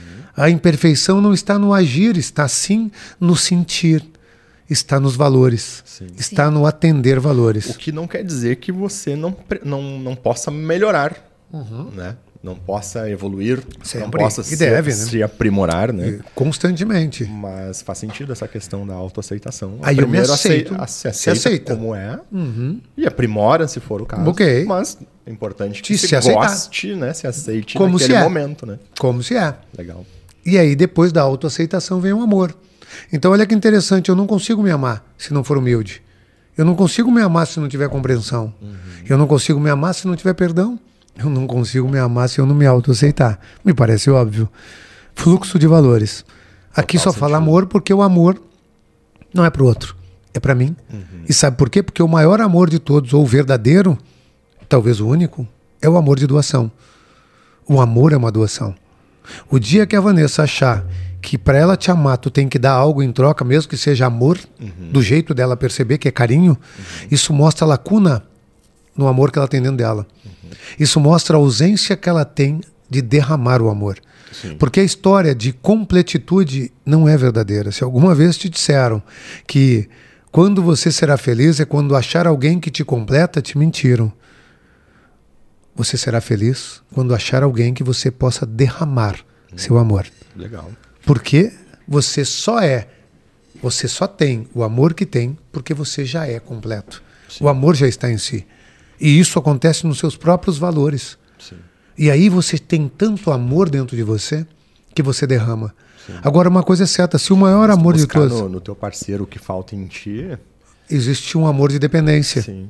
Eu constituo um amor de e dependência. Até, eu, a gente até, enfim, eu acredito que existam relacionamentos assim e a gente percebe, né? Normal. Em que uma pessoa parece, entre aspas, gostar muito mais né, de uma do que da, da outra, né? Uhum uma da outra. Uhum. E... Um parece que gosta, que gosta mais do que o outro. É, é, exatamente. E... Mas isso daí é uma loteria, né? não, é uma... não, isso não é uma realidade. Não é isso é uma primeiro, realidade. É uma, primeiro é uma busca da informação desnecessária para suprir lacunas que o indivíduo tem. Uhum. Lacunas, por vezes, inclusive, desse próprio amor. Entende? Sim, faz sentido. Agora que eu já tenho o amor próprio, agora eu tenho eu encontro o orgulho. Uhum. O que, que é o orgulho? É a capacidade que eu tenho de me auto-reconhecer, de dizer para mim mesmo, eu faço uhum. bem feito isso. Então eu digo para mim, eu faço bem feito isso. Sim. Ou seja, eu não preciso que o outro me diga que eu faço bem feito. Uhum. Eu mesmo consigo dizer, eu faço bem feito isso. Isso chama-se orgulho. Auto-reconhecimento é orgulho. Orgulho no negativo é quando eu não tenho humildade. Orgulho no positivo é quando eu consigo olhar para o que eu faço e dizer, nossa, eu faço bem isso. Isso é Sou orgulho? Bom. Sou bom fazendo isso. Legal. E o orgulho agora possibilita o reconhecimento. Quer dizer o quê? Agora que eu faço bem algo, eu mostro para o mundo e para ser reconhecido pelo mundo, uhum. entende? O que quer dizer reconhecido? Reconhecido por quê? Porque quando eu mostro para o mundo o que eu faço, eu não mostro para o mundo o que eu faço simplesmente porque faço, mas mostro para o mundo o que faço porque percebo que é uma necessidade do mundo esse meu a fazer. Uhum.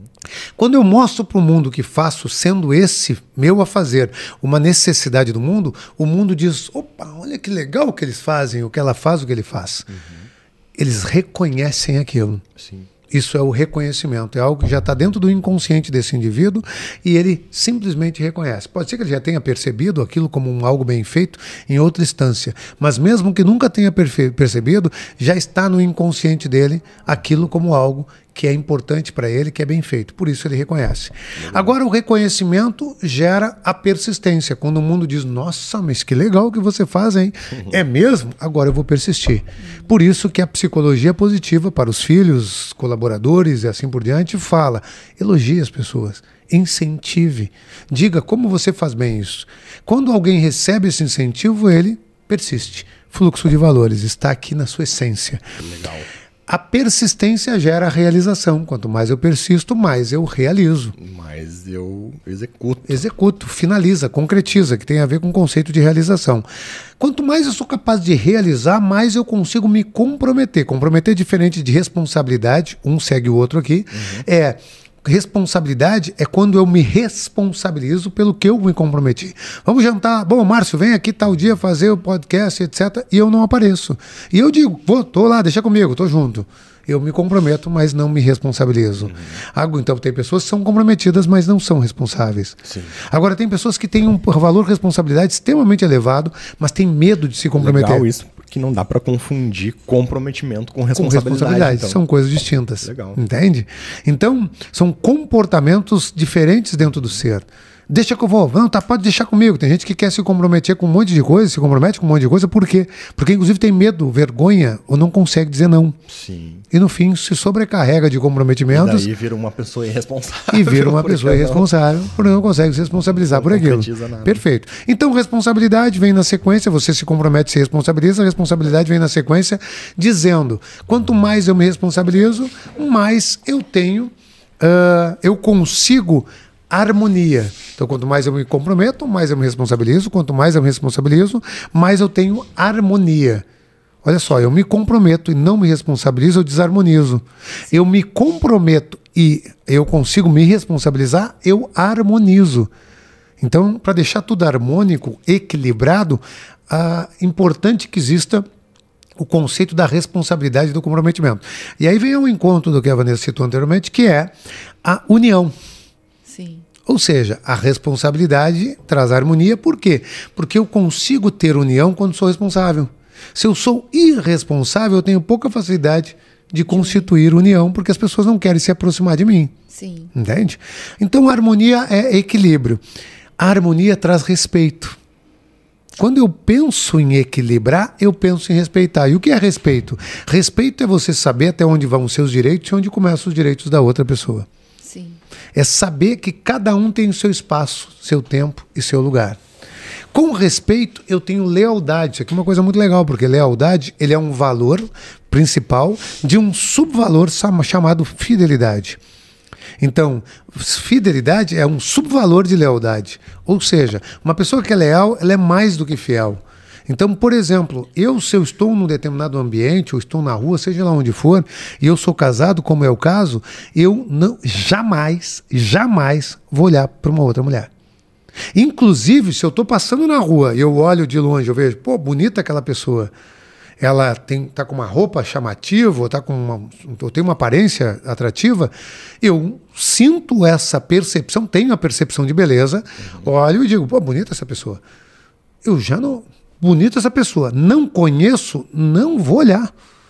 Por quê? Porque eu não quero que esta pessoa pense, aquele indivíduo está olhando para mim. Uhum. Eu sou mais importante do que a mulher dele. Uhum. E veja bem, isso é meu jeito de pensar. Eu não estou dizendo que isso é uma regra sim, geral, sim. mas tem a ver com mas a minha. Todos deveriam pensar assim. Fica a dica. Fica a dica. Olha aí, mulherada. então, assim, mas é uma característica minha, ok? Como eu penso, como eu ajo.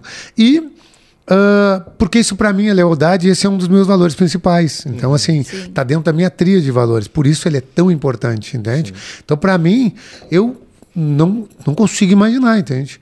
Se eu tô com a minha esposa do meu lado, eu jamais vou deixar ela insegura de alguma forma. Sim.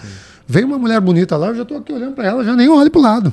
Tu entende? Sim. Ah, porque eu tô com medo dela. Não, ela nem me pede isso. Ela é muito tranquila. Sim. É por mim e por meus valores. Sim. Eu tô atendendo os meus valores, não é ela. Entende? Consequentemente, talvez ela se sinta, sinta melhor, entende? Mas isso chama-se lealdade. A lealdade traz a justiça. Quando tu é leal, tu é justo. Só um adendo da lealdade e fidelidade. Um exemplo para ficar clara, o, claro o conceito, tá? Uma pessoa fiel, ela ela vai para um evento, ela está no evento e, a, e, vem alguém e flerta. Vamos lá, suponhamos que eu estivesse no evento, a pessoa está me flertando e eu começo a dar mole. Estou ali conversando, ah, tá, aham, e tal, e a pessoa está flertando com mim. E eu dou aquele mole. Isso é deslealdade. Mas aí a pessoa meio que avança o sinal, vem, eu disse, não, não, sou casado, leal. Uhum. Olha só, fiel. Eu sou desleal, mas sou fiel. Então, ó, uhum. lealdade. Eu, quem é leal nem vai permitir o flerte. Sim. Sim quem não que tem lealdade baixa, mas fidelidade alta, ele permite o flerte, mas não deixa ir para finalmente. Entende? Sim. Por isso que le- lealdade ela é um valor principal e a fidelidade é um subvalor. Porque se, é um- como se fosse um filtro. Sim. Hum, Se não passa por um, nem chega no outro. Entende? Então são conceitos e valores. Quando a pessoa é leal, e aí eu falei de relacionamento, mas pode ser leal à família, pode ser leal a uma empresa, pode ser leal a uma causa. Quem é leal é leal. Eu, se tu chegar para mim e vier falar de um amigo É, tanto, meu, Tanto é que fidelidade aqui não é um valor. não é um valor. Entende? Não está dentro do valor, porque ele é um subvalor. Sim. Tá abaixo. Depois eu vou falar de subvalores e vou falar de valor elevado, que é um que não tá, que não tá aqui porque ele é um valor elevado, mas ele tem dois aqui que eu represento, que é o valor verdade. É um valor também, mas é um valor principal. E ele tem uma escala de dois valores abaixo que é, ele se faz necessário entrar dentro desse jogo, eu vou chegar até lá. Então a justiça, ser justo, é um valor que ah, permeia o quê? Quando eu sou leal, eu sou justo. Eu consigo entender o senso de justiça para que eu possa, claro que isso é individual, né? Eu possa entender o que é justo no que está acontecendo. Com justiça, eu encontro a sinceridade. O que que é sinceridade? É verdade própria que é diferente da honestidade, mas os dois estão abaixo do guarda-chuva da verdade. Verdade, um valor essencial, um valor principal. Abaixo dele está sinceridade e honestidade. Sinceridade e verdade própria, ou verdade individual. Honestidade e verdade alheia. Então eu venho aqui, conto algo para o Dave, o Dave ouve o que eu tenho para dizer e vai contar para a Vanessa. E o, o Dave conta exatamente o que eu disse para ele. Ele vai lá e conta para a Vanessa. Mas o Márcio falou tal coisa. E é verdade, é o que eu falei. Ele foi honesto, porque ele falou a verdade para Vanessa. Contudo, ele diz para ele mesmo: Cara, o Márcio falou tal coisa, mas eu não acredito. Para mim não fez sentido. Não acredito. E ele não fala para Vanessa isso. Ele não foi sincero. Nossa, é complexo. Entendeu? Sim. Então a sinceridade é a verdade própria, é o que tu acredita verdadeiramente. Eu te disse algo, fez sentido para ti, tu compartilha com ela, tu é sincero e honesto. Agora, eu te disse algo, não fez sentido para ti, tu compartilhou, tu foi honesto, mas não foi verdadeiro. Entende? Então, em- honestidade é quando tu pega uma verdade e leva adiante. Mas sinceridade é o que tu acredita. Está dentro de ti, é muito mais profunda.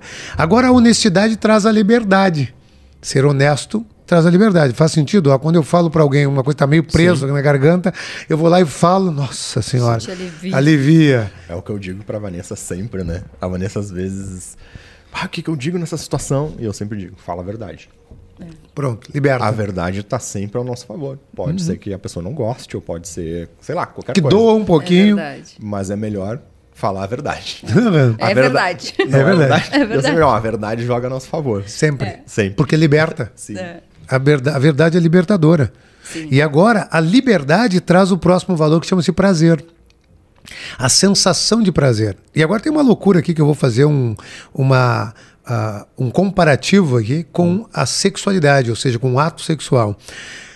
A liberdade traz o prazer, porque depois que você se sente livre, você sente uma sensação prazerosa internamente. O prazer traz a tranquilidade. A tranquilidade traz a segurança, a segurança traz a paciência. Estou lendo aqui o fluxo. Sim. Então agora vamos entender. Depois que a pessoa tem uma relação sexual e chega ao orgasmo, ela encontra o prazer no orgasmo, logo depois vem aquela sensação de tranquilidade. Sim. Sim. E essa sensação de tranquilidade traz uma sensação de segurança, a ponto do leão, de um animal, por vezes, estar lá no meio da selva, no meio do fogo cruzado, lá, tipo, um bicho aqui pleiteando ele, um lobo pleiteando ele, e ele está querendo ter uma relação com a fêmea, Sim. independente da sua vida estar em risco. Porque aquele prazer traz nele aquela tranquilidade que traz junto uma sensação de segurança. Sim. Então, veja bem que interessante, quando eu busco segurança nas finanças, eu estou buscando no externo. Quando, no entanto, eu tenho que buscar dentro de mim. Quando eu busco a segurança dentro de mim, eu, eu, eu impulsiono a segurança, impulsionando a tranquilidade. Para impulsionar a tranquilidade, Sim. eu preciso encontrar prazer no que eu faço. Para encontrar prazer no que eu faço, eu preciso me sentir livre. E a melhor forma de se sentir livre é você ser verdadeiro, verdadeiro Sim. com o outro e consigo. E, e a gente está falando aqui sobre percepção humana, né? Uhum. É muito mais profundo do que liberação de endorfina. E isso e... estimula todas essas liberações. Sim, Porque, como o próprio Mas Platão é, já dizia. É, é, é, como tu compreende Óbvio. aqueles momentos. Uhum. Né? Muito mais do que uma questão química, né? Química. Só que ela o, a percepção temporal das coisas estimula o movimento químico. Sim, sim. Porque um pensamento estimula um movimento neurológico. Sim. Então, ou seja, através do meu pensamento, é o conceito da neurolinguística. Uhum. O que, que, é a programação neurolinguística? PNL. Sim. Programação neurolinguística é tu programando o sistema nervoso através da tua linguística. Então, Sim. eu programo o sistema nervoso através do que eu falo. Sim. Isso num self-communication, numa, numa comunicação interna, eu comigo mesmo ou eu no externo. Sim. E aí, continuando, eu tenho então a segurança traz a paciência, a paciência traz a solidariedade. Paciência o que é? Se eu pegar segurança é me sentir seguro, paciência, ciência da paz. Uhum. Ciência quer dizer estar ciente. Então eu tenho que estar ciente de que a paz está em mim. Quando eu estou ciente que a paz está em mim? Quando eu me sinto seguro. Quando eu me sinto seguro, quando eu me faço tranquilo. Uhum. Quando eu me faço tranquilo, quando eu encontro prazer nas coisas. Pode ser nas pequenas coisas. E quanto mais eu treino isso, mais eu crio esse fluxo dentro de mim. Sim. Quando eu encontro a paciência, eu consigo ter solidariedade. Porque muitas vezes eu não consigo nem ajudar o outro, pensar no outro, porque estou tão pensando em mim que não consigo pensar no outro. Sim. Eu não estou com a paz dentro de mim. A ausência da paz impossibilita o olhar para dentro. A ausência do olhar para dentro impossibilita o olhar para fora, o olhar de compreensão, Total. o olhar de amor. Então eu não consigo ser solidário. O que é solidário? Ajudar o outro. E solidariedade nada mais é do que eu ajudar o outro e agora, ajudando o outro, como é que eu me sinto? Merecedor, merecimento. Então, o merecimento vem muito, né, como o David citou anteriormente, da capacidade que eu tenho de ofertar algo para o mundo, genuinamente. Quando eu oferto genuinamente algo para o mundo, volta para mim. E isso tem a ver com que a lei da semeadura está na Bíblia. Ou seja, dê, oferte, que o mundo te devolverá. Mas para isso você precisa aceitar. Aceitação, que é diferente de autoaceitação. Autoaceitação, se aceitar. Aceitação é aceitar. Isso tem a ver com conceitos estoicos. Ou seja, eu tenho que aceitar as coisas como são. Eu não posso pensar em mudar aquilo que, eu, que é imutável. Uhum. Ou seja, o que não está no seu controle, aceite. Uhum. É o estoicismo, né? uma das Sim. filosofias. Então, aceite o que está fora do seu controle como algo que faz parte. Sim. Isso te faz sofrer menos? Não é aceitar tudo como um não. cordeiro que vai para o abate. É, né? é assim, é... É, é... entender o seguinte: isso está no meu controle, Sim. isso é mutável, Exemplos práticos. A política de hoje. Suponhamos que no status atual que estamos vivendo, por todas as condições econômicas e financeiras em relação a empresas, etc. e tal, uhum. eu posso dizer não estou vendendo, não estou fazendo por causa da política. Eu posso mudar a política, não. Uhum. Então eu atribuí um acontecimento do status atual político a uma incompetência ou incapacidade minha, o uhum. que me leva para uma zona de conforto, porém uma zona perigosa. Sim. Porque é uma zona de imutação, uma zona que eu não mudo. Então. Vou ficar aqui porque não. Né, não dá tá para fazer nada é, mesmo. Tá tudo, tal, tal, tal. Por exemplo, ah, e essa pandemia, eu posso mudar a pandemia? Não, então eu tenho que pensar o que, que eu posso fazer diante do status atual, do que está acontecendo. Uma pessoa está no trânsito, o trânsito está trancado e está parado, o que, que eu posso fazer? Socar o, a direção, Mas esbravejar? Na verdade, tu tem que focar nas coisas que tu tem controle. Né? Perfeito. Né? Mas parece, Márcio, no trânsito que quando tu buzina, os carros saem na frente. Parece, né? Principalmente quando ele está parado. É, é, só buzinar ali que ele vai se abrir o mar vermelho na sua frente ali. É que daí é que nem tava falando do estoicismo, né? Que o, o, estoico ele foca nas coisas que ele tem controle, tem controle. e ele sempre prevê o pior cenário, né? uhum. né? Ele aprende com o pior, com o pior inclusive. Cenário. E a, o que acontece? E essa tese né, do, do estoicismo, que é uma parte que eu gosto, de, de todas as filosofias, eu gosto muito de filosofia, eu pego sempre o que faz sentido para mim, o que faz sentido para a vida, até porque eu tenho que trazer para o status atual, para o mundo atual, o que foi lá atrás ensinado, Sim. e ao mesmo tempo verificar o que faz sentido também na minha vida e no que eu acredito. Sim. Então, estar no trânsito, buzinando ou batendo na direção, por vezes não vai resolver. Agora, claro, se tu buzina, buzina, liga o pisca-alerta daqui a pouco e pede para a esposa fazer de conta que está desmaiada, bom, aí você buscou uma alternativa diante da situação. Mas veja bem, você não ficou só esbravejando ou buzinando. Sim. Você buscou alternativa, ainda que talvez não seja melhor. Contudo, ainda assim, é, é isso que eu digo. O que está no seu controle, então, ok. Se você não tem, não consegue alterar, então não sofra. Sim. Tu entende? Porque você está se treinando para sofrer. Você está treinando para não ser tranquilo, para não ser paciente, para não ter prazer, para não ser seguro, não estar seguro. Você está fazendo isso com você. Então, quando você tem a ciência da paz, ciência de que a paz está em você, você consegue depois ser mais solidário, você consegue trabalhar a aceitação. Pá, tive a perda de um ente querido, seja esse quem for. Eu não estou dizendo para você não chorar ou não sentir dor. Eu estou dizendo para que você entenda que tudo que acontece aqui tem um porquê. Eu estou dizendo que de alguma forma isso foi feito para que você pudesse evoluir. E quando você entende isso, seu mundo muda. Muda. Você altera a forma de pensar. Porque a felicidade não está no ter nem no conquistar. A felicidade está no ser, está no viver. Sim. Você é tão feliz quanto você consegue se fazer feliz. E a felicidade está na ausência do sofrimento. E o sofrimento não está no acontecimento, está na percepção do acontecimento e o significado que você dá. Se você dá o significado que a ausência do bico do seu filho é um sofrimento, tanto para ele quanto para você, então você está sofrendo. Se você, ao perceber isso, oferta mais amor para ele, você se torna feliz simplesmente porque produziu amor naquela hora para ofertar para ele. Sim. Então veja bem, a felicidade não está no acontecimento. A felicidade está na percepção que você dá, no significado que você dá para aquelas coisas.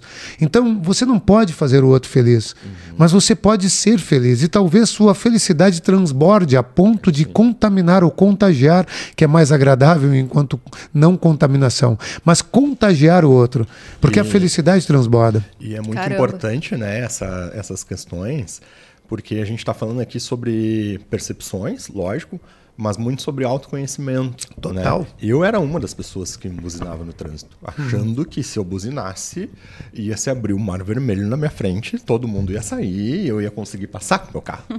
Então eu ficava com, com uma mão no- na direção e a outra na buzina. Eu era assim. Ou se o cara, por algum descuido, fizesse alguma barbeiragem no trânsito, eu era primeiro a sentar o dedo na buzina. Né? Mas a gente evolui. Evolui, isso é Evolui. bom. Graças E- a Deus. Ainda bem, Graças né? a Deus. Eu Eu vou é sei. E esses tempos até, essa semana, lembrei da buzina, porque eu tava eu tava vindo de Porto Alegre para Canoas, moro em Canoas, região metropolitana de Porto Alegre. Tava na BR, entrei na entrada que eu precisava entrar, só que uma pessoa que tava na faixa da esquerda ali, eu entrei na direita, entrei para a direita, né, para entrar em Canoas. A pessoa que tava na, na esquerda, na mesma faixa que eu tava, ela decidiu de uma hora para outra não ir mais reto e também entrar à direita. E eu buzinei. Mas eu buzinei não pra xingar a pessoa, eu buzinei pra Só pra avisar. Alertá-la. É. E daí eu me lembrei, ah, faz... vou fazer É uma analogia, tempo, né? né? Fazia tanto tempo que eu não buzinava. É assim que faz. Pessoa. É, assim- é pra isso que serve a buzina. Agora foi pro e ponto certo. Isso conforme manda lá o. Código de Trânsito Brasileiro. Dois Silvos. Aham. Né? Que evolução, Ele tá tirando a hein? carteira aí, ó. Que Dois evolução. Silvos, duas buzinadinhas só pra pessoa ver. É isso aí. E sair pra minha faixa e seguir minha vida. Mas é, é- a vida é isso mesmo. É uma evolução. por que, que a gente busca esse autoconhecimento? Para viver de forma mais leve. Uhum. Né? Para vibrar a energia de forma mais leve, mais leve para o universo. Para que Uhum. É isso volte, Volte. de forma leve e abundante para a gente também. E as- Se, eu, fico- se eu for o cara da buzina o tempo todo, eu vou vibrar qual energia para o universo? O que, que eu vou mandar de volta para o universo? E o universo vai mandar o que de volta para mim?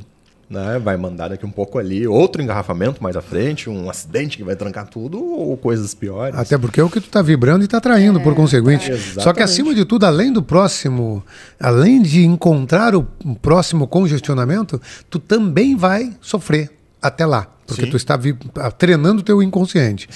Eu vou finalizar aqui porque eu já estou atrasadíssimo. É, Vamos lá. tínhamos que entregar o Márcio aqui às 5 horas. Olha aí. Mas o Márcio também não se entregou. Mas o Márcio, como ele disse aqui em off, antes de começar o podcast, o Márcio entrega mais do que 100%. Ele entrega Exatamente. 110%. Aí a É prova. Isso aí. Mais do que é pedido. Para fechar, então. Agora que eu aceito as coisas como elas são, olha que interessante. Eu consigo aceitar, acessar o valor confiança. Confiança é um valor interno. O que é confiar? É acreditar. É ter fé.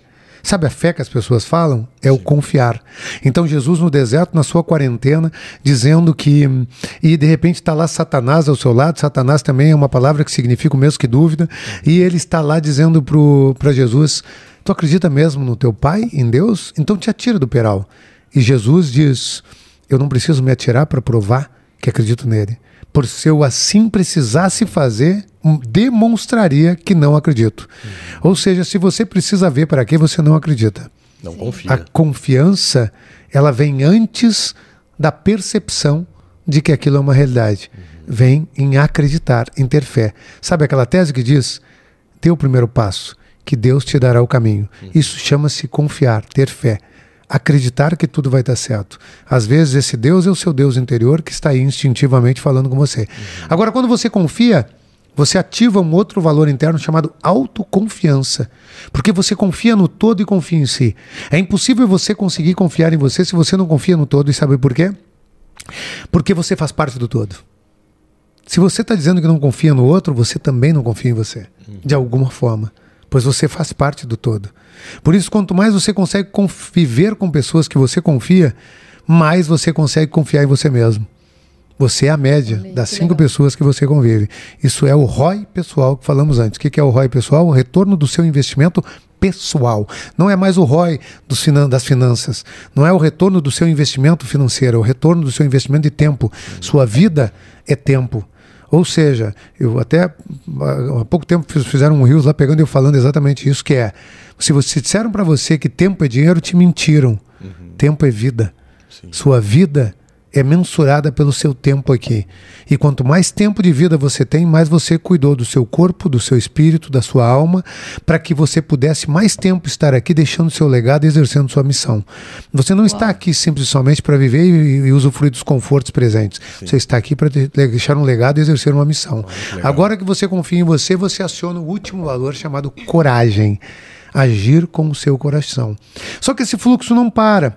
Ele é Contínuo. Contínuo. Logo e por conseguinte, é preciso ter coragem para quê? Qual o próximo valor que ter vem ali? Humildade. Para ter humildade.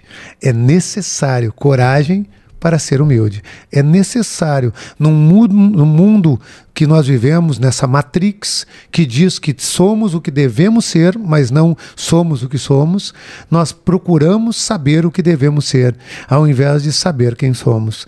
E nessa busca incessante de saber o que devemos ser, o que mais nos afasta de quem somos, nós acabamos não tendo coragem de ser humilde para ser quem somos, uhum.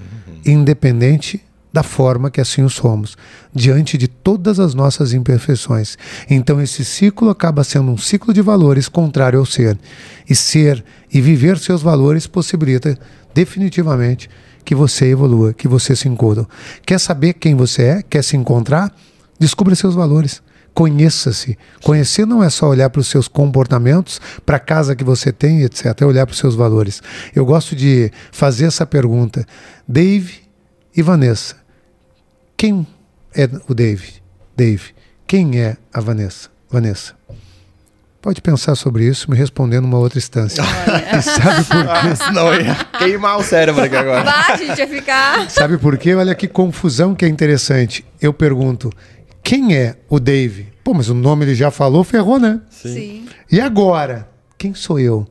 Então é uma reflexão interessante, pois quem você é como você aqui se percebe? Que ser é esse que aí está? Entende? Sim. Então, uma reflexão para você também que está em casa aí nos ouvindo ou vendo, para que você pense quem é você, além do nome que te deram. Teu nome representa a sua identidade, mas não é quem você é. Sim. Quem você é é esse ser que está aqui representado para o universo, emanando essa energia vibracional, seja ela qual for. Então, se você quer saber quem você é, ainda que temporalmente, perceba a energia que você vibra. Que vibração você está emanando? Fala muito sobre você. Bastante, né? Caramba. Bastante. E assim eu finalizo. Mas que aula, hein? Caramba, gente, que podcast. Mas que loucura, muito bom. E eu bom, ainda quero bom. olhar de novo esse podcast em casa. É, não, eu porque vou... tem muitas coisas aqui que eu preciso Nós pegar sempre... mais ainda, sabe? Nós sempre olhamos os podcasts é, depois. Mas né? esse é um podcast, assim, que com todo o prazer do universo eu vou olhar e, e prestar atenção em cada palavrinha, porque e... foi épico. E eu também, foi eu vou olhar incrível. o podcast com um caderno Porque para mim vai ser mais uma aula.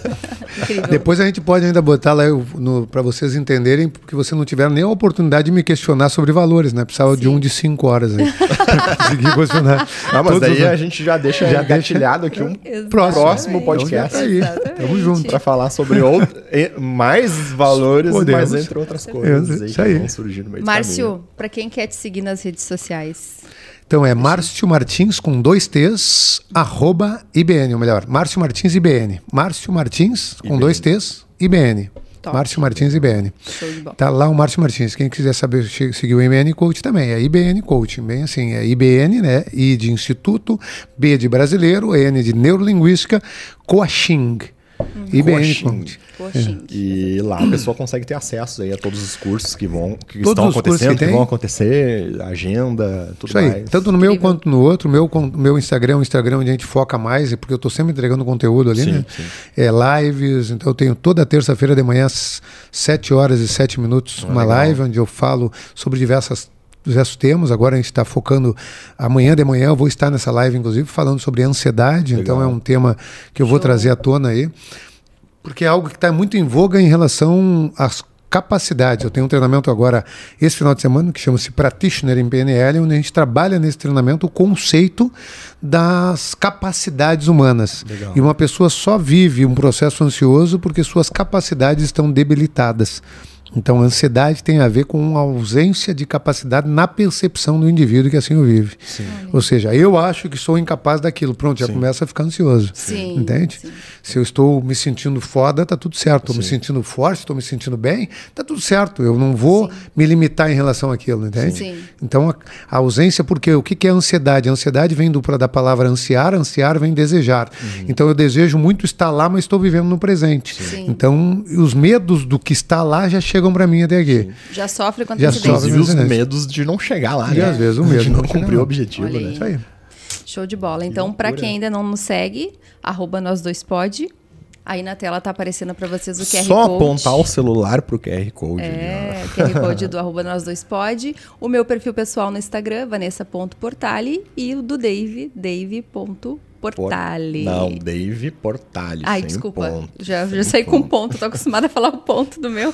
Eu já até sugeri para até sugeri para Vanessa colocar a Vanessa com dois N's para ela poder usar a Vanessa Portalha. Não, meu nome é Vanessa com um N é só. Isso aí, não vamos inventar coisa, né? Só um pontinho ali para diferir, tá, tá tudo certo.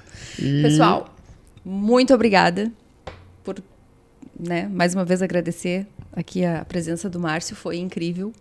E agora é hora de a gente brindar, né? É, agora Porque é hora do brinde. esse merece um brinde, né? Merece Uau. aqui, ó. Saúde, sucesso. sucesso. Saúde, foi sucesso. incrível, conforme Demais. prometido, foi incrível. Vou assistir com cadernos esse podcast depois lá em casa. Então tá joia. Até o próximo podcast. Agora o próximo é o episódio 12 né? É. Estamos já ansiosos, mas já não vamos ansiosos. falar quem vai ser o próximo convidado. Não, não. Nos aguardem. O pessoal acha que é assim, da noite é. pro dia. Tem agenda pro mês. Tem agenda pro mês. Então, mas vamos liberar na sequência. Legal. Show de bola, então. Muito obrigado, então tá, gente. Márcio. Gratidão, digo eu também, gratidão pelo convite, estou aí à disposição é quando casa, quiser. Já, né? já, é já estou de casa, já sei exatamente o caminho aqui. É. Então, gratidão, foi um prazer estar com vocês aí mais uma vez, energia maravilhosa. Se deixe, dependesse de mim enquanto a não ter compromisso, eu ficaria aqui, estenderia com uma maior facilidade e felicidade. Tem que dividir um pouco do Márcio com o resto do mundo, né? não é só aqui no podcast. Não é só né? aqui. Cada um um pedacinho por dia, tem 24 horas, a gente já pegou Agora duas. A gente, a gente vai lá buscar o Arthur. Agora é um pouquinho missão, missão buscar, missão o, buscar o Arthur. É, nós tá. também. Nós também temos que buscar os nossos. Legal. Tchau, galera.